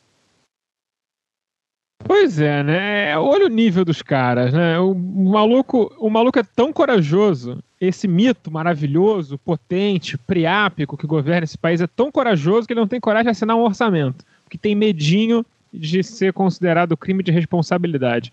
O que é uma piada, né? Porque quantos crimes de responsabilidade esse cara já cometeu? Uns 400? 450? No mínimo nessa ordem do que a gente sabe, né? Tem muita, coisa que a gente não vai ah, saber, mas vai pedalada saber. fiscal é sério. É, pedalada fiscal foi, foi descriminalizado depois que a Dilma caiu, porra. Nem isso pode derrubar ele. Então, assim, é, é quase que uma piada, né? É, é, é, inclusive, acho que é a piada que define o que a gente vive aqui, né? É, a gente fala muito dessa questão do totalitarismo, do autoritarismo do Bolsonaro, claro que é um fator, mas, cara, a ditadura que a gente vive é a ditadura do capital, né? Quem manda na gente é, é, é o, ele é só um um veículo do, da burguesia que, pelo incrível que pareça, está feliz com o que está acontecendo no Brasil. O que é uma coisa que eu tenho dificuldade de entender. Porque o Brasil saiu um relatório ontem, ou anteontem, que o Brasil, das, das maiores economias do mundo, do G40, alguma coisa assim, é a única economia que apresenta claros sinais de, de, de queda nesse momento.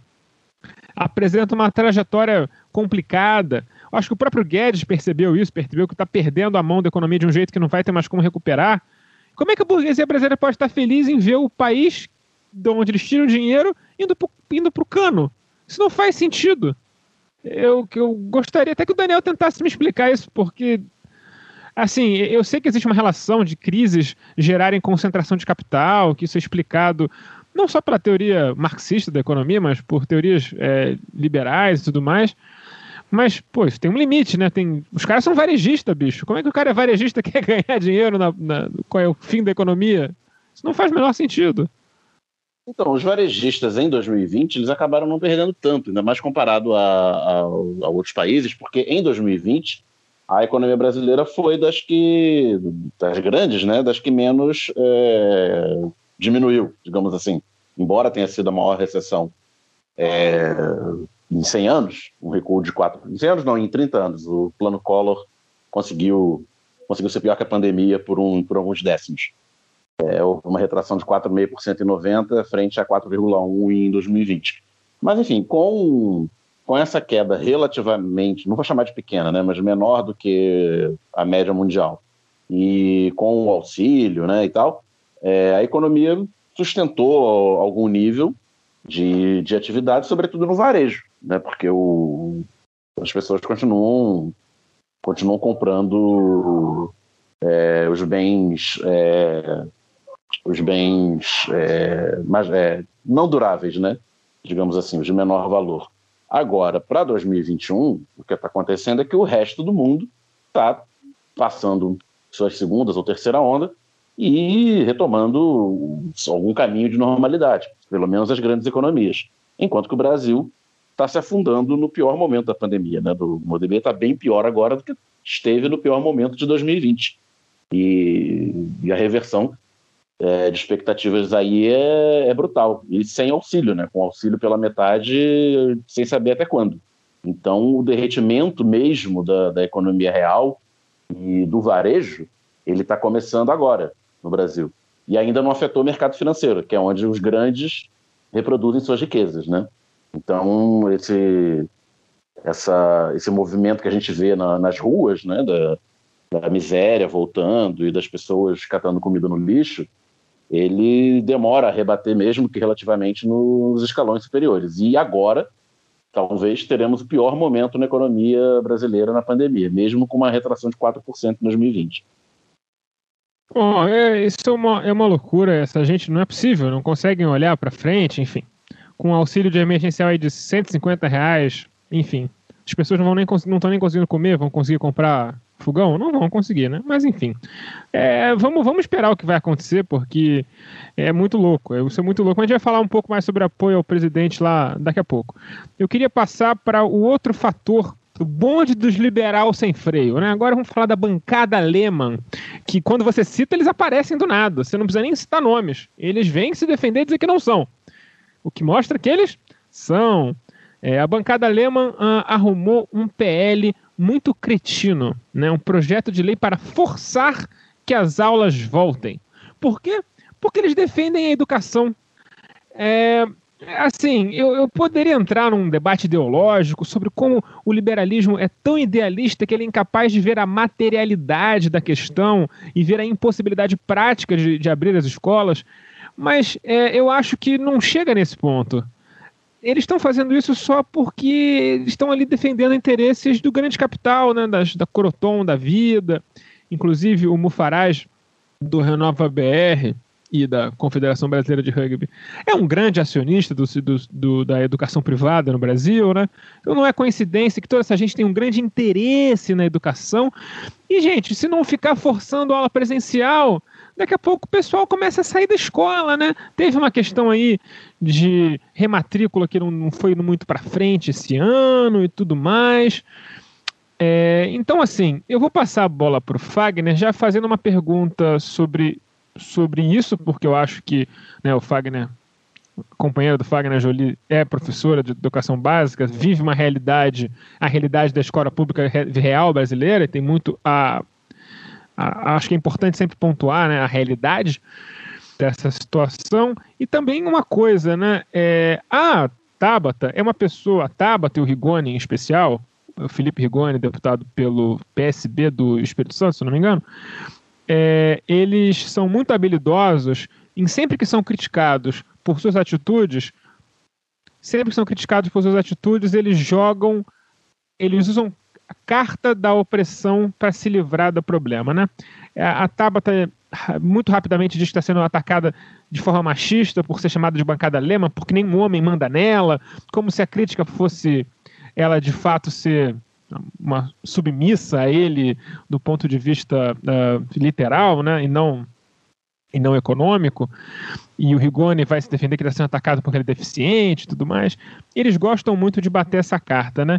Então, Fagner, além disso, eu gostaria que você pontuasse sobre essa questão, na questão material do, da, do PL em si, mas também falasse sobre esse subterfúgio que essa, o pessoal do bancada alemã gosta de se esconder atrás para não ser forçado ao debate honesto. Bom, em primeiro lugar, é, o debate honesto com um liberal é uma tarefa muito difícil, né? Você é difícil você ter debate honesto com, com alguém de orientação política liberal, né? É, ideologicamente liberal. É, então não dá para cobrar muito isso da Tabata Amaral e do Felipe, do Felipe Rigoni, né? É, e de muitos outros, né? Eles são só alguns, são só dois, né? É, é como eu disse muito bem uma amiga nossa, né? Uma ouvinte do lado B, Aline Jansen, né, ela não confia, eu, ela, né, ela disse, mas eu estou colocando agora na minha boca o que ela disse, eu não confio em ninguém que entra para a política via essas ferramentas, que na verdade são nada mais, nada menos que partidos políticos clandestinos, né? Renova BR, Acredito BR, essas coisas que são financiadas pelas grandes empresas, por grandes empresários e que se elegem lá e acabam é, vivendo, votando em função dos interesses de seus patrões. Né? É, então, MBL, é, Acredito BR, Renova BR, essa galera que tem aí o, João, Jorge Paulo Lema pelas costas, o Luciano Huck pelas costas, não confia em ninguém, seja ele branco, preto, mulher, amarelo, é, homem, é, homossexual ou hétero, não importa. Né? Não confie em ninguém dessa turma. São garotos de recado do capital, do grande capital. Né? É, especificamente essas figuras que a gente está citando aqui no, no programa são garotos de recado do homem mais rico do país mesmo, que é o Jorge Paulo Lema. Está lá para poder votar de acordo com os interesses dele. E a gente sabe que Jorge Paulo Lema não é só o dono da Ambev, né?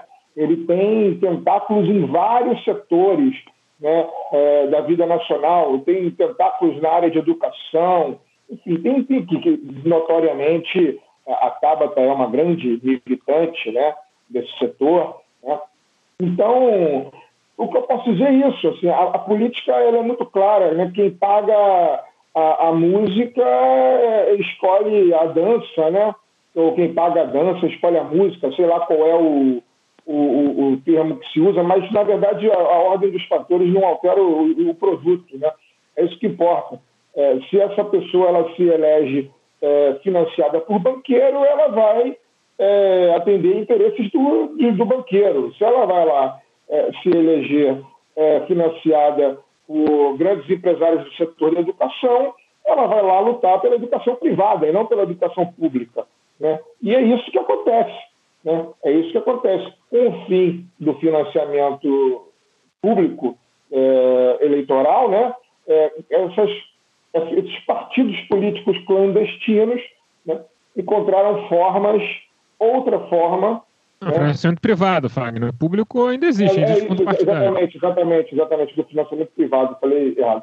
O fim do financiamento privado, essa. Financiamento privado por pessoa jurídica. Por pessoa jurídica essa, esses partidos políticos clandestinos encontraram nessa forma né, uma forma de, entre aspas, alugar algumas, algumas legendas, que é o que acontece. O que a Tabata Amaral faz? Ela aluga o, a, o espaço dela no PDT, mas ela vota não de acordo com a orientação histórica trabalhista do partido, ela vota de acordo com quem a colocou lá, que é o Jorge Paulo Lema. O mesmo para o Felipe Rigoni no PSB. Né? Ele não está lá ideologicamente pelo socialismo, né? porque pelo menos no nome o Partido Socialista Brasileiro leva esse nome, né? pelo menos nisso. Mas ele está lá para atender interesses de quem o banca, né? de quem o colocou lá. Né?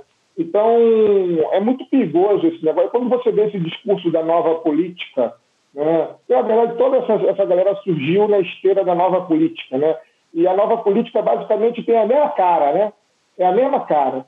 É, são esses, essas pessoas brancas, né, é, bonitinhas, é, bem, é, que, que não são ricas, né, mas estão lá para cumprir interesses.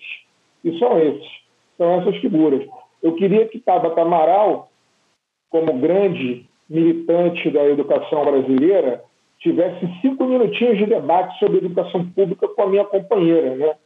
Que dá aula é, é, numa escola de educação infantil no Rio de Janeiro, é, no Complexo da Maré, onde ela tem que levar basicamente tudo para atender é, as crianças com quem ela passa o dia, né?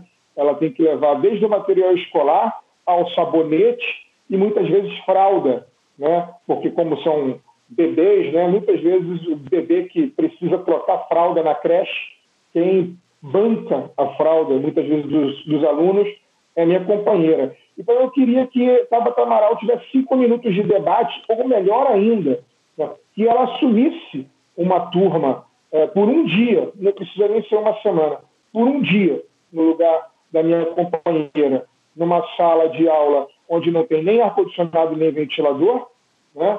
É, que ela precisa levar e pagar e levar do próprio bolso.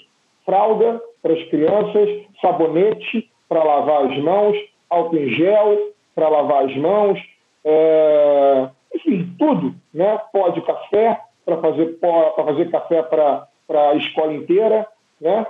Eu queria que Tabata Amaral tivesse esse debate real, com profissionais reais da educação pública brasileira, né? que ficasse um dia é, não visitando sala de aula, mas lecionando ao lado né, é, é, das crianças, dos, dos adolescentes, dos, dos, dos mais, né, dos mais velhos, porque a minha companheira também foi professora de, do, da educação jovens e adultos até o ano passado. Né? Minha companheira, o ano passado, foi o último ano dela como professora de jovens adultos, né, da, da EJA, que por sinal é o que ela mais gosta de fazer, né? era professora numa escola na Baixada Fluminense, onde os alunos, muitos, alguns alunos de 70 anos de idade, 60 e poucos anos, 60, 60 e poucos anos de idade, que nunca sequer foram ao centro do Rio de Janeiro. Alguns que nunca tinham visto mar, né? É, inclusive, ela tem uma história ótima, e numa peça, ela ficou sabendo de uma peça teatral da, da Carolina Maria de Jesus, aconteceu, se não me engano, em Copacabana, ou em Ipanema, num teatro, e ela bancou de levar os alunos, né, pra, e foi uma operação de guerra, ela bancou do próprio bolso, né, a gente conseguiu, meu sogro é, é, trabalha com música, então ele tem uma Kombi que ele reuniu, lá, 10, 15 alunos dentro da Kombi e levou de Nova Iguaçu até Ipanema, se não me engano, para poder assistir a peça. E assim, não é que a questão não é que os alunos nunca tinham ido ao teatro, os alunos nunca tinham visto a praia, sabe? É um, é, é um negócio que é completamente fora da realidade do que a Tabata Amaral deve saber, entendeu? É, do seu de, do alto do seu diploma de Harvard. Né? Os alunos não, não é que os alunos nunca tinham visto uma peça e não conheciam a Carolina Maria de Jesus e conheceram através da peça, inclusive em altas fotos desse dia, a, atriz, a, a Jolie conseguiu é, conversar com a atriz que interpretava a Carolina Maria de Jesus e a atriz chorou muito quando viu os, os estudantes lá, né, muitos já da terceira idade, literalmente da terceira idade, né, é, a, a, a Jolie teve que negociar só pra, porque eu acho que eu vou contar esses, esses eu conto esses casos porque eu acho que esses casos são muito ilustrativos, né? A Jolie teve que negociar com o marido de uma aluna que a aluna fosse ao teatro, porque ela não tinha autorização para sair sozinha, sem o marido. Como o marido não, é aluno, não era aluno dela, então a, a aluna ia sozinha. Uma mulher de 60 e poucos anos. Então a Jolie foi negociar com o marido e conversar com o marido. Né? E aí o marido, entre aspas, autorizou a ida, né? e essa senhora foi ao teatro pela primeira vez na Kombi do meu sogro e viu o mar pela primeira vez e se emocionou. Por quê? Porque se conheceu, porque passou pelo centro do Rio, se emocionou porque assistiu uma peça teatral pela primeira vez, se emocionou porque viu na história da, da Carolina Maria de Jesus é, algo é, parecido com, com a própria vida dela, se emocionou porque viu o mar, né? se emocionou por uma série de coisas. Né? E aí o que eu estou querendo dizer, porque é uma outra, um outro discurso que me irrita profundamente, e não é que a minha companheira e outros milhares de professores ao redor do Brasil, nas redes públicas do Brasil, são heróis, não. Eles não são heróis, não. É, a minha companheira, que é, por sinal, a professora, odeia esse discurso do heroísmo do professor. O professor ele é um, ele é um maltratado, né? ele não tem condição nenhuma de trabalho, né? não tem condição básica de trabalho. Né? É, e aí querem, hoje, no momento que a gente está vivendo, que um professor que trabalha nas condições que a minha companheira e muitos outros trabalham ainda tenha que ir à sala de aula em plena pandemia, ao encontro da morte. Né? É, se, porque se essas pessoas não morrerem, elas vão passar para os maridos, para os pais, para os filhos, para os irmãos, enfim. E muita gente vai morrer por conta disso. Né? Então, é desse país que a gente está tá falando, sabe? Está falando de um país que, em condições naturais de temperatura e pressão, não oferece nenhuma condição de trabalho para os profissionais de educação. Né? É, nenhuma condição de trabalho.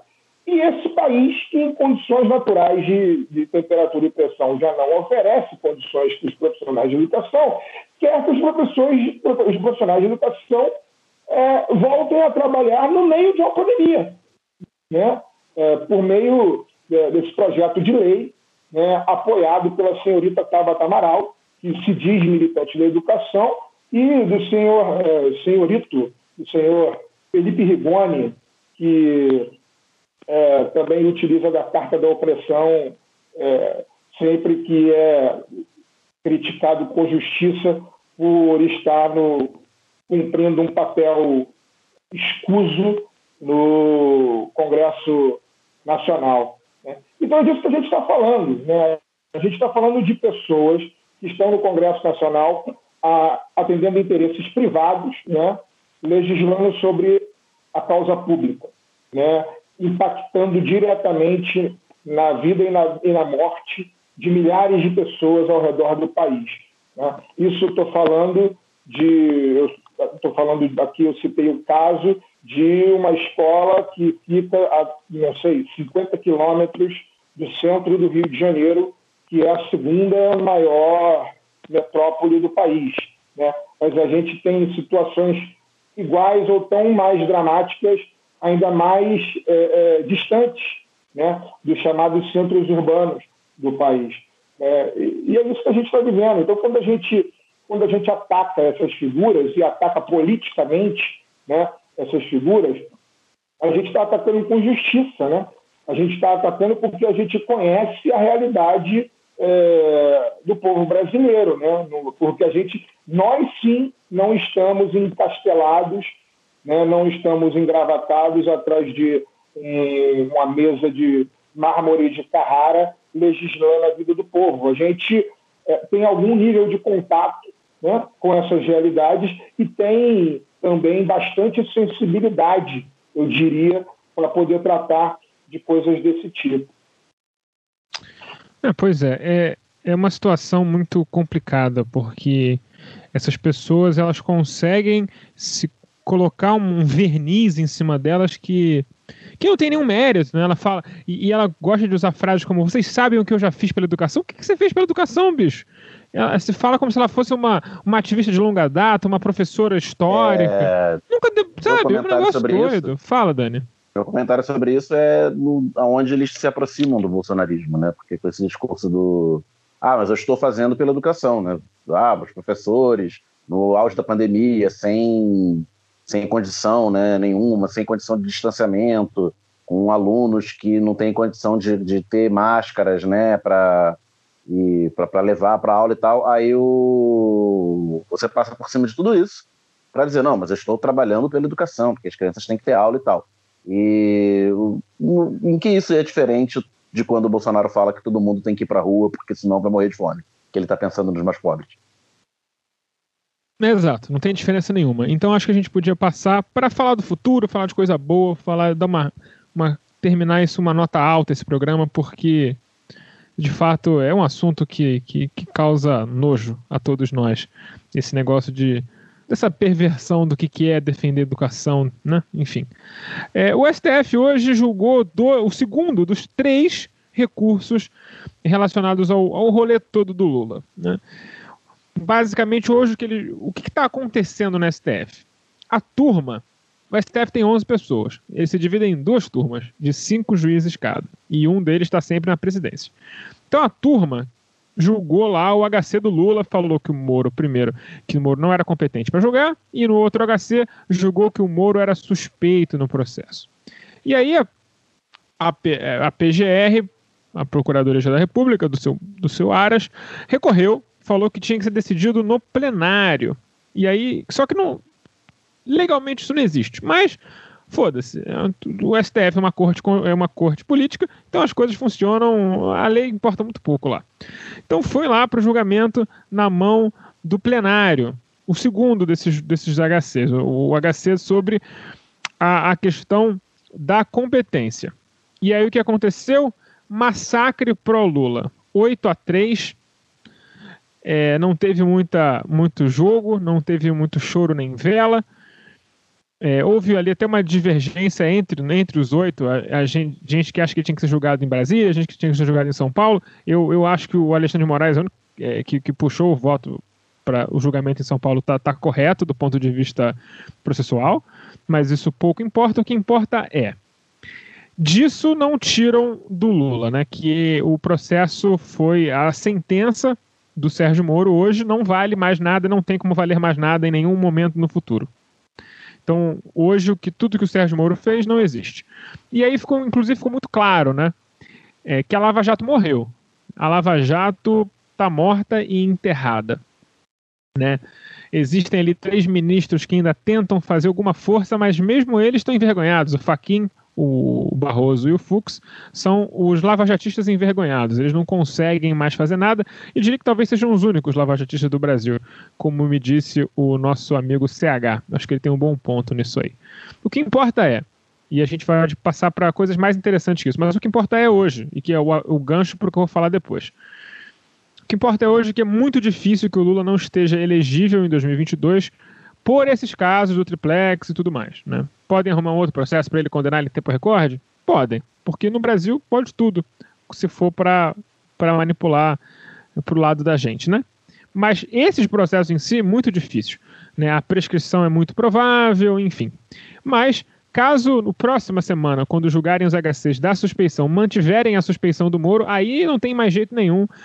Lula está livre dos processos da Lava Jato de vez. Hoje ele está 98% livre. É basicamente isso.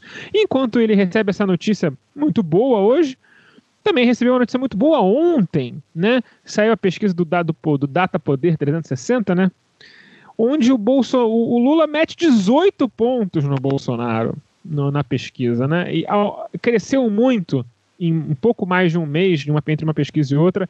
A diferença cresceu brutalmente. Eles estavam em empate técnico e o, e o Lula apareceu 18 pontos na frente. Então, eu sei que vocês dois vão querer falar sobre isso, é um assunto muito interessante. Me parece, e a gente pode começar a falar sobre o Lula, tem outras, tem outras coisas importantes para levantar nessa pesquisa. Me parece que o Lula está conseguindo juntar nele todo o sentimento anti-bolsonarista que existe no Brasil, não é mesmo? É, o se você olha os números do primeiro turno contra o segundo, os números das projeções, né, de primeiro e segundo turno, o, na disputa com o Lula, basicamente, quem vota no Bolsonaro no segundo turno é quem votou no primeiro. E com uma, se a gente falou tanto de antipetismo nesses últimos anos e como o antipetismo elegeu o, o Bolsonaro em 2018, essa projeção, um ano e meio antes da eleição de 2022 troca de lado a, a rejeição, né? pelo menos na disputa contra o, contra o Lula. E a notícia dessa pesquisa, novamente, ela reforça o que, o que aquelas as pesquisas anteriores feitas no calor do momento da elegibilidade do Lula, né? É, é uma péssima notícia para a turma da terceira via, né? Que que não quer que, que passaram a fazer discurso crítico contra o Bolsonaro, apesar de apoiá-lo direto ou tacitamente em 2018, e a partir do desastre completo que é o tratamento dele à pandemia, passaram a fazer um discurso crítico nesse último ano, é, mas que também rechaçam o, Lula e o PT e, e, procuram uma terceira via. Né? Todos os candidatos, o, o melhor posicionado é o Ciro Gomes com 8% nas projeções de primeiro turno. Outras soluções aí do, mais óbvias, como Dória, ou tiradas do chapéu, como o Luciano Huck, não passam de 6%. E na, nas projeções de segundo turno, é, ou eles empatam com o Bolsonaro, ou tem diferença muito pequena. O Lula é que ele livra essa vantagem aí de, de 18 pontos. É, nessa projeção de segundo turno, o Huck vai bem também, mas eu acho que tem muito do Huck ser Uh, digamos é desconhecido assim, e não é tem, é, ele tem menos é, rejeição porque é desconhecido como político, né? Exatamente, ele não tem rejeição porque nunca pararam para olhar a vida dele, né? Se parar cinco minutos, eu acho que a rejeição sobe. É, então é, fica claro de que a disputa colocada é, é o Lula e o Bolsonaro, porque o Bolsonaro tem essa, essa base muito forte, né, de, de 30% que, que não, não apenas carregam o caixão, né, se enterram junto com eles, por, se for necessário. É, mas a, a, direita tradicional, essa turma do nenhum nem outro, está sem candidato. Não tem um candidato viável hoje em dia. E como eu falo, eles são a turma dos 5%. Eles são os 5% do que o Alckmin teve em 2018. É, o Fernando Henrique foi eleito e reeleito pelo Plano Real. Serra pegou o segundo turno em 2002 no terrorismo de, de que o PT ia destruir o, a estabilidade né, e tal. E de 2006 a 2014 o PSDB chegou, fez segundo turno catalisando o antipetismo, né, que foi sendo construído esse tempo todo de forma crescente. É, 2018 o caldo entornou e o antipetismo foi procurar um discurso mais raivoso, mais radical. E sobrou, sobraram os 5%. E aí essas projeções mostram que é a turma dos 5, 10%. Então, a ver o que, é que essa turma vai fazer. É, se vão insistir em algum candidato para ter menos de 10%, se vão entrar em algum tipo de acordo com o Ciro, é de pensar que essa terceira via pode, possa ser o Ciro Gomes, já que ele mostra, se ele não cresce, ele também não, não cai, ele mostra uma certa resiliência nesse patamar aí de proximidade de 10%. Se juntar todo mundo, ele pode bater uns 20% e Bolsonaro continuar derretendo, quem sabe ele chegar num segundo turno. Se vão apelar novamente para o golpismo, que é sempre uma opção à mão, né? É, o Alciso muito mais capacitado do que eu para falar é, juridicamente, mas é, sempre o fantasma da. Eu vou ser bem sincero, eu acho, que, eu acho que agora, se tiver golpismo, vai ser golpismo tradicional, old school. Não vai ser o moderno do século XXI no papel no jurídico, não. É, do lawfare, né? É, porque nos últimos cinco anos a gente está acostumado com direito freestyle no Brasil, né? então é difícil prever coisas. É, mas é, e no limite, aí a terceira opção, a primeira, a primeira opção é. Terceira não, tô, já falei três, né? Que é lançar forçar a mão num, numa candidatura, é, com um pouco Ciro Gomes, partir para novo lawfare contra o Lula, e a quarta opção é partir para cima do Bolsonaro. Por mais é, contraditório que se pareça, se você tirar o Bolsonaro da equação, esses votos da direita ficam sem dono, né? E, e aí você pode é, com alguma candidatura novata, fazer aí o, herdar metade dos votos do Bolsonaro e mais os seus votos, fazer um 20 e poucos por cento, disputar com Ciro, ir para o segundo turno contra o Lula, e aí no segundo turno todos, é, o antipetismo e o bolsonarismo, os fascistas e os liberais novamente fazerem a união contra o Lula, dessa vez com um candidato que saiba usar garfaca. É, pois é, algumas coisas me, me, me, chamaram a atenção nessa pesquisa, eu dei dando uma, uma olhada com carinho nos dados, né? E o que eu achei muito surpreendente é, é o Centro-Oeste, né, cara? O, o Centro-Oeste é um histórico, pelo menos, né, histórico, eu digo de 2018 para cá, né? Histórico reduto bolsonarista, né? E o Lula está ganhando de lavada no Centro-Oeste hoje. Né? A rigor, ele, o único lugar em que o Bolsonaro é, empata, né, mas é, nem ultrapassa, empata, é o Norte. E aí tem uma explicação muito clara, ah, que o Norte é a única região do Brasil onde a população masculina é maior que a feminina, né? E as mulheres elas têm um peso gigantesco no anti-bolsonarismo, né? É, foi assim em 2018 e isso só vem aumentando e a tendência é que seja ainda muito maior em 2022. Então, o norte, como é uma região em que, diferente das outras no Brasil, diferente da, de boa parte do mundo, provavelmente, né? Porque as mulheres são ampla maioria, mas é, o norte tem mais homem do que mulher. E lá é o único lugar em que a, a disputa é equilibrada. Eu não estou com o dado aqui na minha mão agora, mas é o único lugar que a disputa é equilibrada entre, entre Bolsonaro e, e Lula. O Bolsonaro não, não vence, mas fica ali no empate técnico ali é, entre os dois. Agora, nos outros lugares é uma lavada, né? É, é se hoje é 52%, é, a tendência, eu venho falando isso, né? Eu venho falando isso já no programa. O Bolsonaro não cresce mais do que o que ele tem. A tendência é só cair.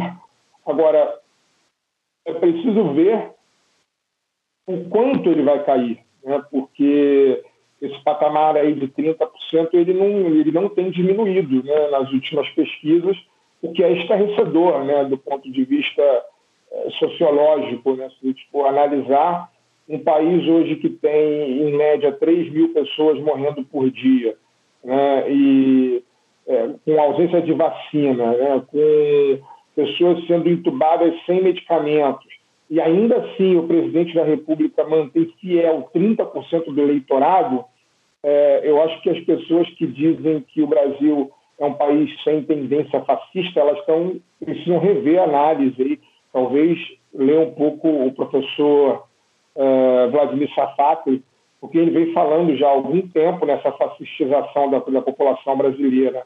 E é uma tendência fascistizante é, por alguns motivos, motivos históricos e motivos contemporâneos também. Né? Um país que tem em média hoje 3 mil pessoas morrendo de Covid-19, é, pessoas sendo entubadas sem anestésico, né, por culpa direta do governo federal. E, e também sem vacina, também por culpa direta do governo federal, é muito assustador que o responsável por essa política não baixe dos 30%. Né?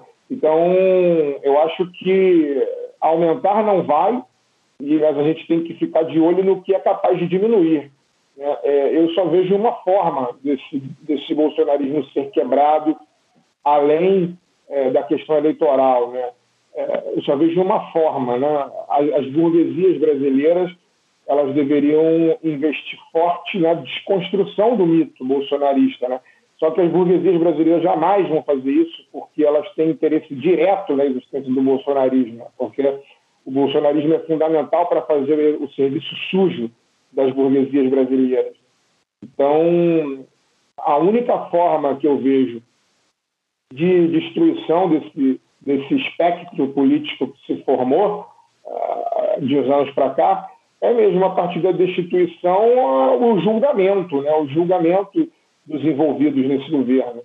O julgamento é, jurídico mesmo, né? É, eles têm que ser chamados à responsabilidade das milhares de mortes que eles causaram e, e pagar né, pelo que eles fizeram, né, pelo, pelo que eles estão fazendo. É, talvez isso faça com que o sentimento bolsonarista se, se arrefeça, né, se arrefeça é, mais do que os 30% que a gente tem hoje. É realmente muito assustador. Né? Agora, é isso, a notícia foi boa dentro daquilo que pode ser dito como notícia boa, né? Porque num país em que, como eu disse, morrem 3 mil pessoas por dia, é, o assunto ser eleição é, é, no mínimo bizarro, né? Era para a gente estar tá discutindo, era para a gente, eu digo a gente, né? A gente, o lado B, mas muito mais do que o lado B, né? É, as pessoas em geral, a sociedade, a sociedade civil e política em geral, era para estar tá discutindo outras coisas, né? Era para estar tá discutindo impeachment, era para estar discutindo é, responsabilização dos, do governo, era para estar discutindo vacinação em massa, era para estar discutindo lockdown, né, e não um processo político eleitoral que ainda vai levar um ano e meio para acontecer. É, é muito louco. Você, você tem bastante razão no que você falou, porque é muito louco porque assim a gente já trata como dado que nada vai mudar. Porque assim, eu acho que eu acho que é justo dizer que concorde-se ou não com a tática, a esquerda brasileira vem falando em impeachment do Bolsonaro até desde antes do começo da pandemia, porque os crimes de, de responsabilidade já se acumulavam muito antes do que está acontecendo agora. Então, assim, sempre foi algo que a esquerda tentou pautar, só que é algo que o, até o deputado Marcelo veio aqui na semana passada, falou, e é algo que a gente também já tinha tratado aqui antes, a esquerda não foi votada em 2018. A esquerda tem muito pouco poder parlamentar.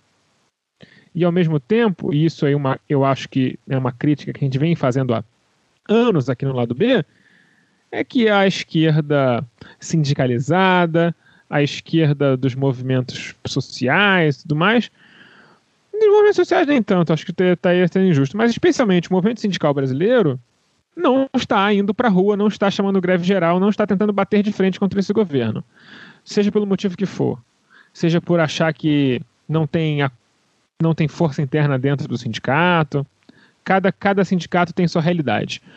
É, mas a verdade é que o movimento sindical brasileiro não consegue parar o Brasil. É, politicamente, porque na, se, se parasse, pararia. E acabou que chegou ao até o absurdo das próprias empresas pararem as suas plantas de produção antes dos sindicatos se organizarem para pará-la. É o que aconteceu na, na, no sindicato, na, em toda, toda a questão de produção é, de automóveis, enfim, as, as nove, acho que se não me engano são nove montadoras no Brasil que pararam suas atividades antes dos sindicatos se organizarem para fazer isso. Ou seja, a coisa está muito feia, né? A coisa está muito feia. E a gente não tentou jogar uma uma pedra realmente grande em cima do Bolsonaro nesse sentido de fazer ele ter que se virar com isso, talvez pelo medo de rolar um golpe de Estado.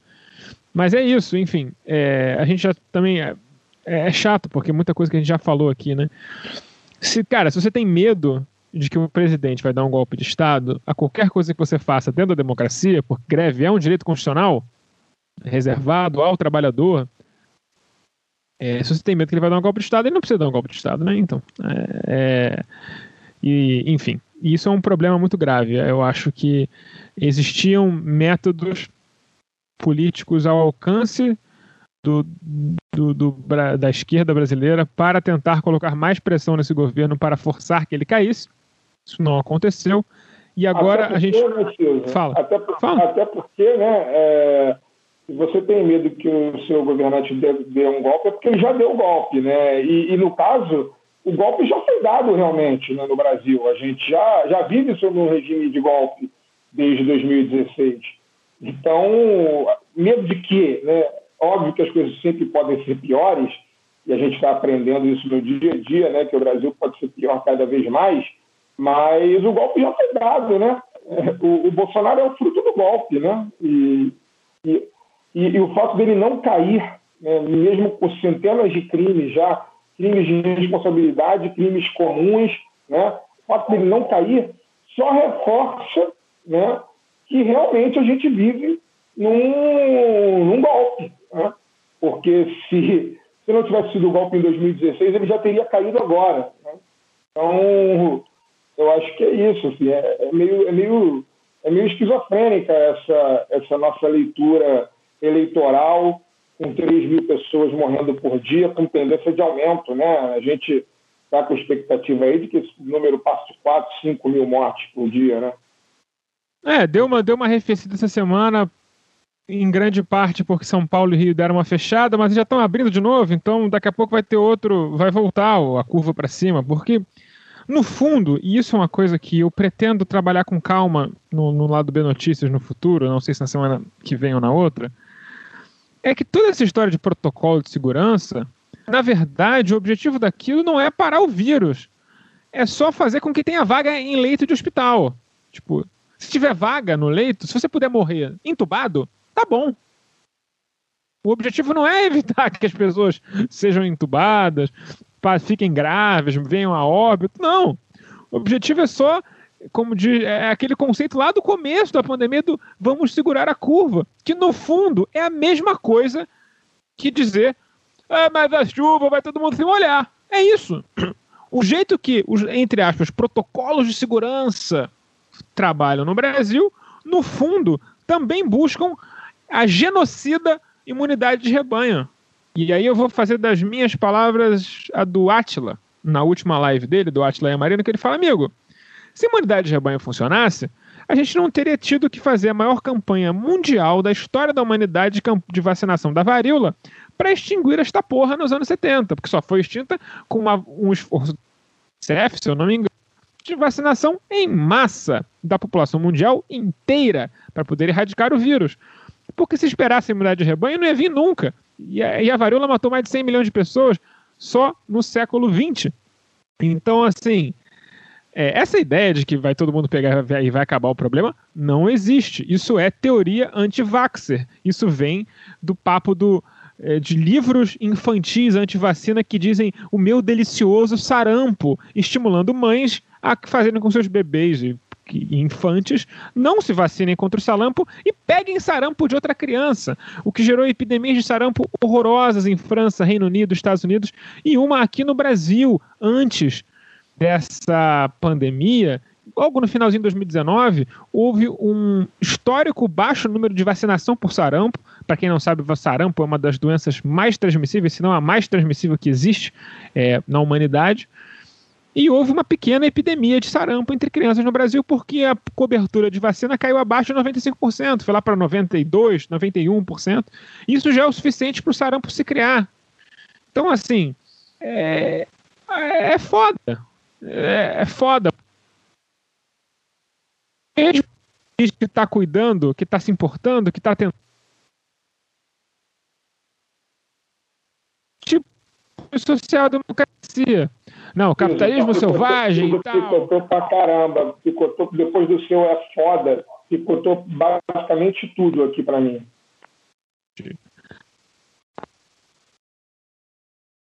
Gente, tudo mais, querem fazer o Elas fazem a mesma coisa que o bolsonarismo, só que com carinho. É, é isso, é, é- é a diferença entre liberalismo e social-democracia, né? O liberalismo quer que você se foda. Social-democracia não, pô, vai te explorar, mas explorar na moralzinha.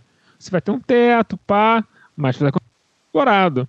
É isso, essa é, é isso que a gente está sofrendo na pandemia. A gente, tem, a gente pode morrer sendo amarrado no, na cama do hospital, tomando, entrando no tubo pela garganta, ou nem isso, ou nem tentando conseguir entrar no hospital, morrendo em casa, o cacete que for.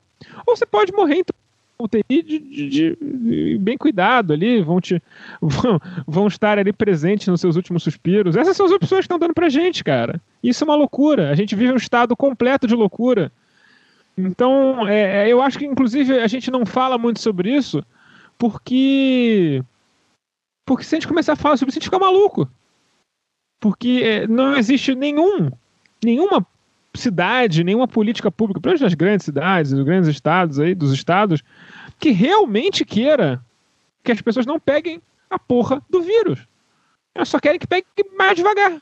Então, assim, realmente, eh, eu não gosto de falar sobre isso porque me deprime. Eu prefiro falar sobre a eleição que me dá esperança. É, no fundo, acaba que é isso. A gente está falando sobre a eleição em grande parte porque a gente quer sentir alguma coisa quentinha dentro da gente que pode melhorar no futuro. É, po- pois é, fala forte. Esse, esse- esse final seu é uma fala forte, né? Porque é isso, a gente chegou num nível de desesperança tão grande. Queria lembrar que o Ciso tinha colocado o assunto para terminar o programa para cima. É, não, então, mas é isso. A gente, a gente tá no, chegou num estágio de desesperança tão grande que mesmo a gente tendo como, como horizonte a revolução né, socialista, a gente está precisando de um calor mínimo dentro do coração e esse calor mínimo dentro do que a gente está vivendo hoje, para quem está no Brasil, né, é, é uma eleição onde um governo fascista perca, né? a gente está literalmente se contentando com muito pouco, né? A gente está literalmente se contentando com muito pouco. Só que o muito pouco, para quem não tem nada, é o dobro, né? É, e é isso que muita gente não, não consegue entender ainda, ou não conseguiu entender, é, especificamente quando a gente está falando aqui do, do nosso programa, né?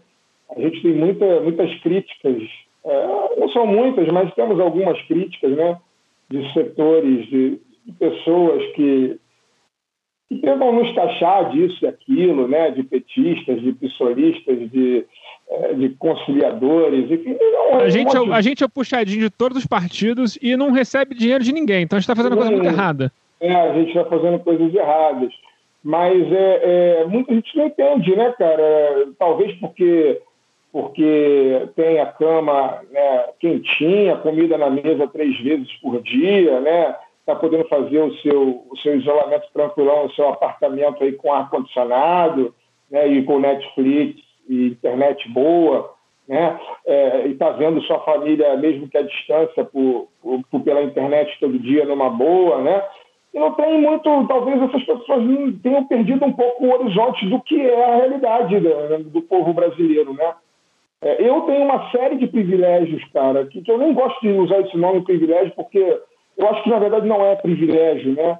Mas eu tenho uma, uma série de, de facilidades, vamos dizer assim, por exemplo, tenho casa própria, né? Eu estou podendo aqui, estou há um ano fazendo minha, minha quarentena, eh, literalmente quarentena, né? Eu não estou dando rolezinho para lugar nenhum, não saio para lugar nenhum, a não ser quando é o né, muito fundamental, como médico, dentista, essas coisas, né? É, Até mesmo para exames de sangue, essas coisas, eu, eu como trabalho, né? A empresa que eu trabalho me, me deu, me dá o, né? Eu tenho o plano de saúde na empresa eh, e o plano de saúde co cobre a coleta domiciliar. Até isso, né? Eu estou fazendo, né?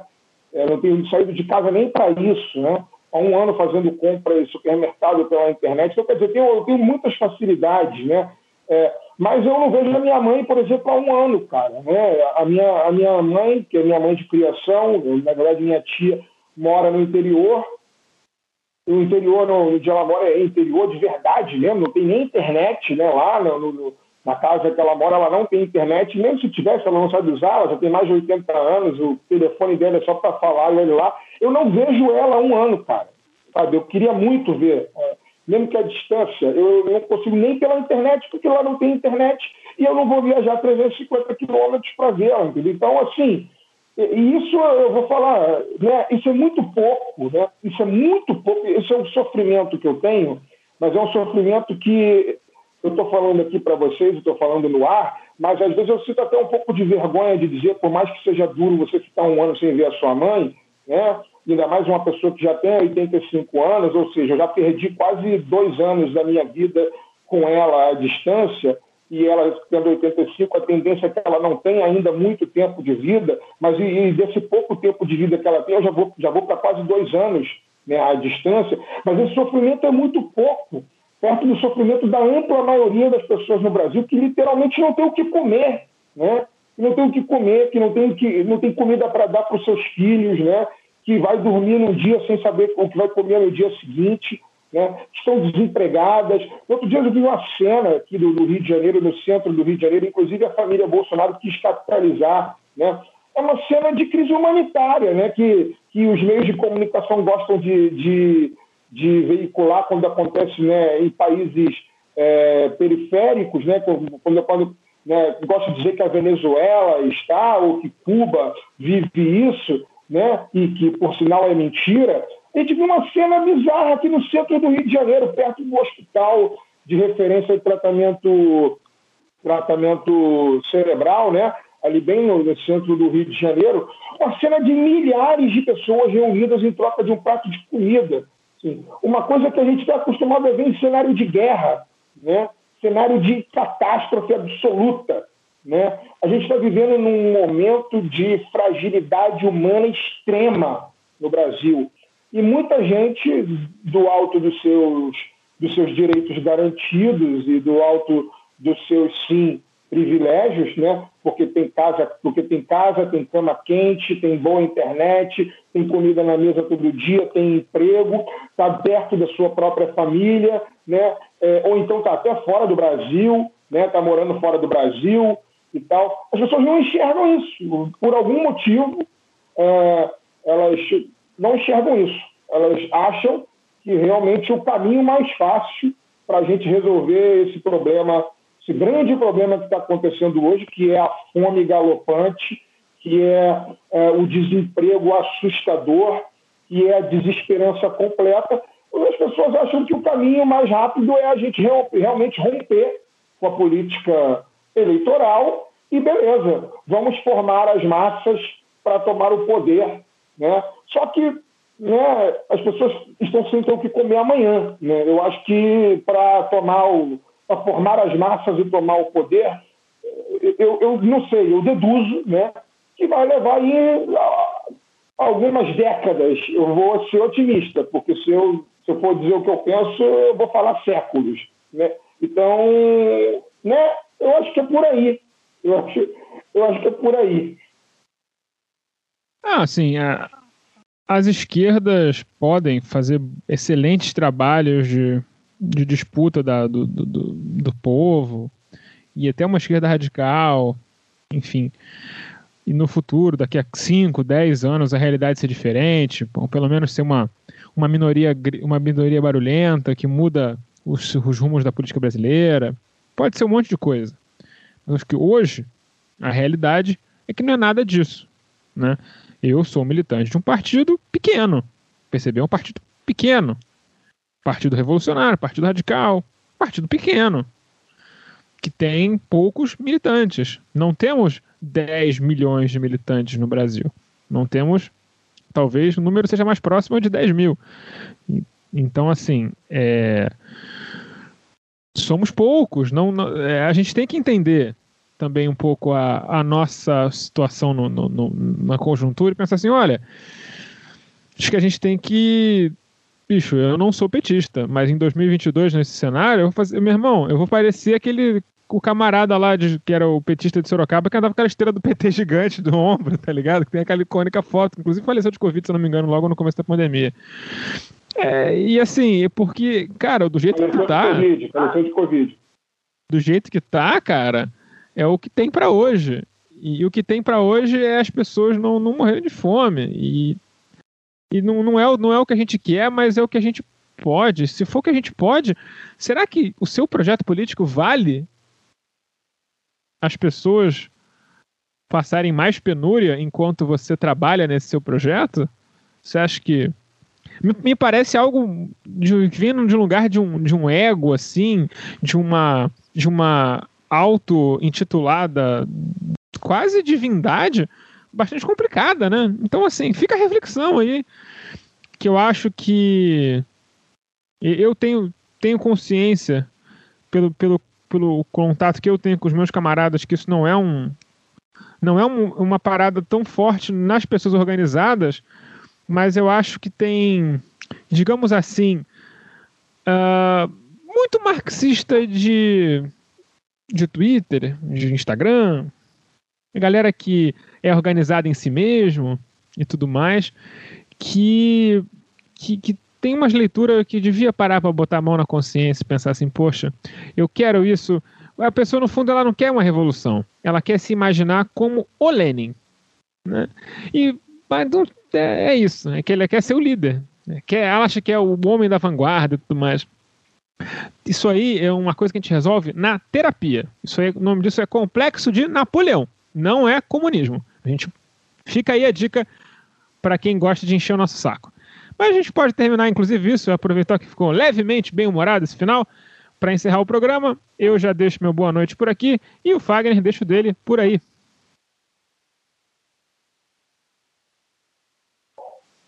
Bom, boa noite.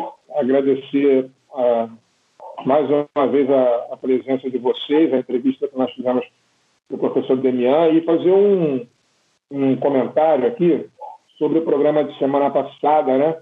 O sucesso estrondoso. Sai daí, Lene. É, desculpa, gente, meu gato derrubando um negócio.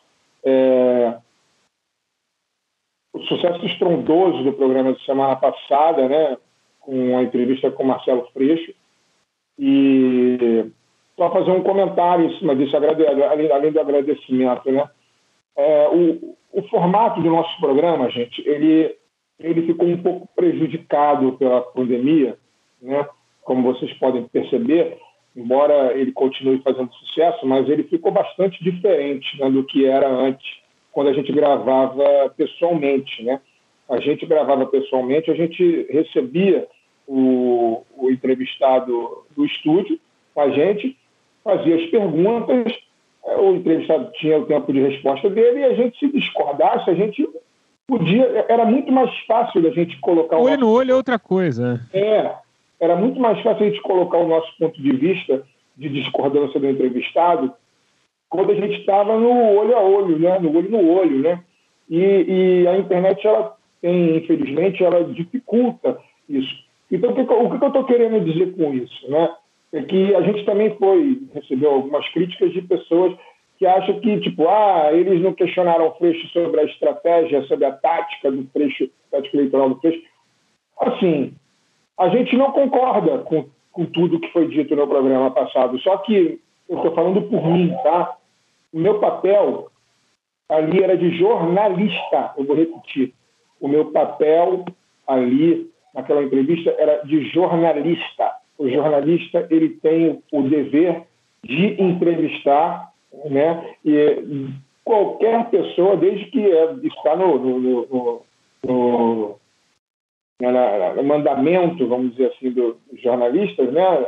Ele tem que respeitar os direitos humanos, né? E o Freixo dispensa comentários nesse sentido, então eh, ele tem que ser entrevistado. Eu estava ali no papel de entrevistador, né? não no papel de, de debatedor ou polemista.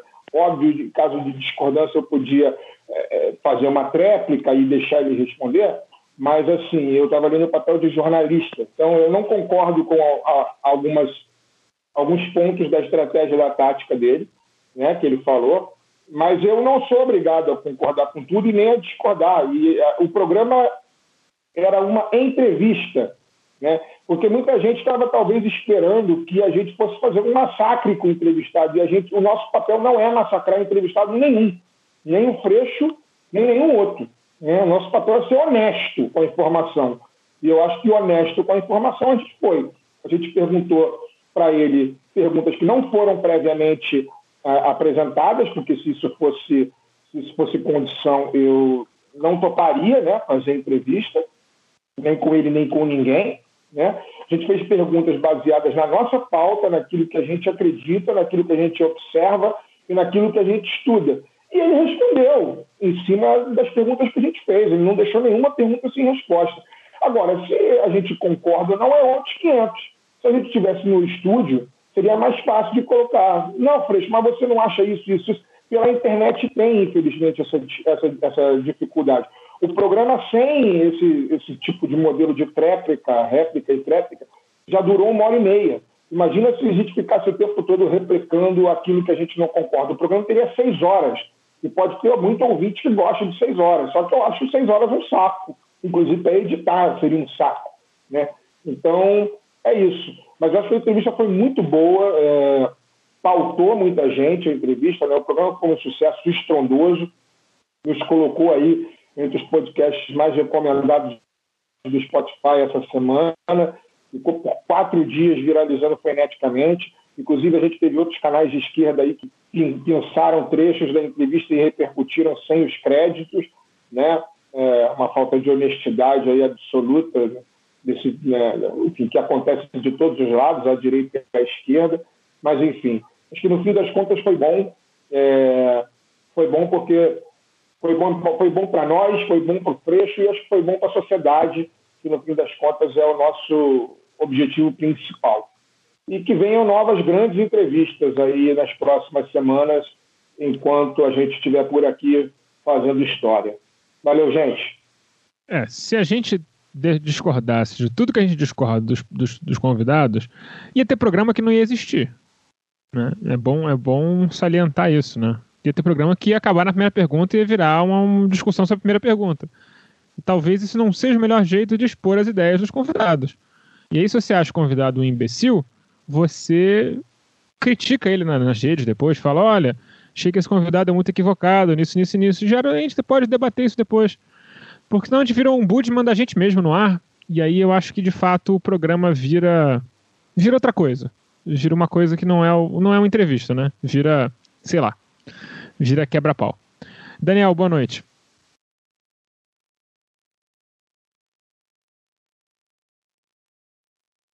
Daniel boa noite. responde porque está Até deprimido. Está deprimido com o Flamengo. Repete aí que eu te interrompi, vai, fala direito. Boa noite, até semana que vem. Daniel deu boa noite, então se ele deu boa noite, eu já posto boa noite. Tchauzinho e até semana que vem com mais ao do B do Rio.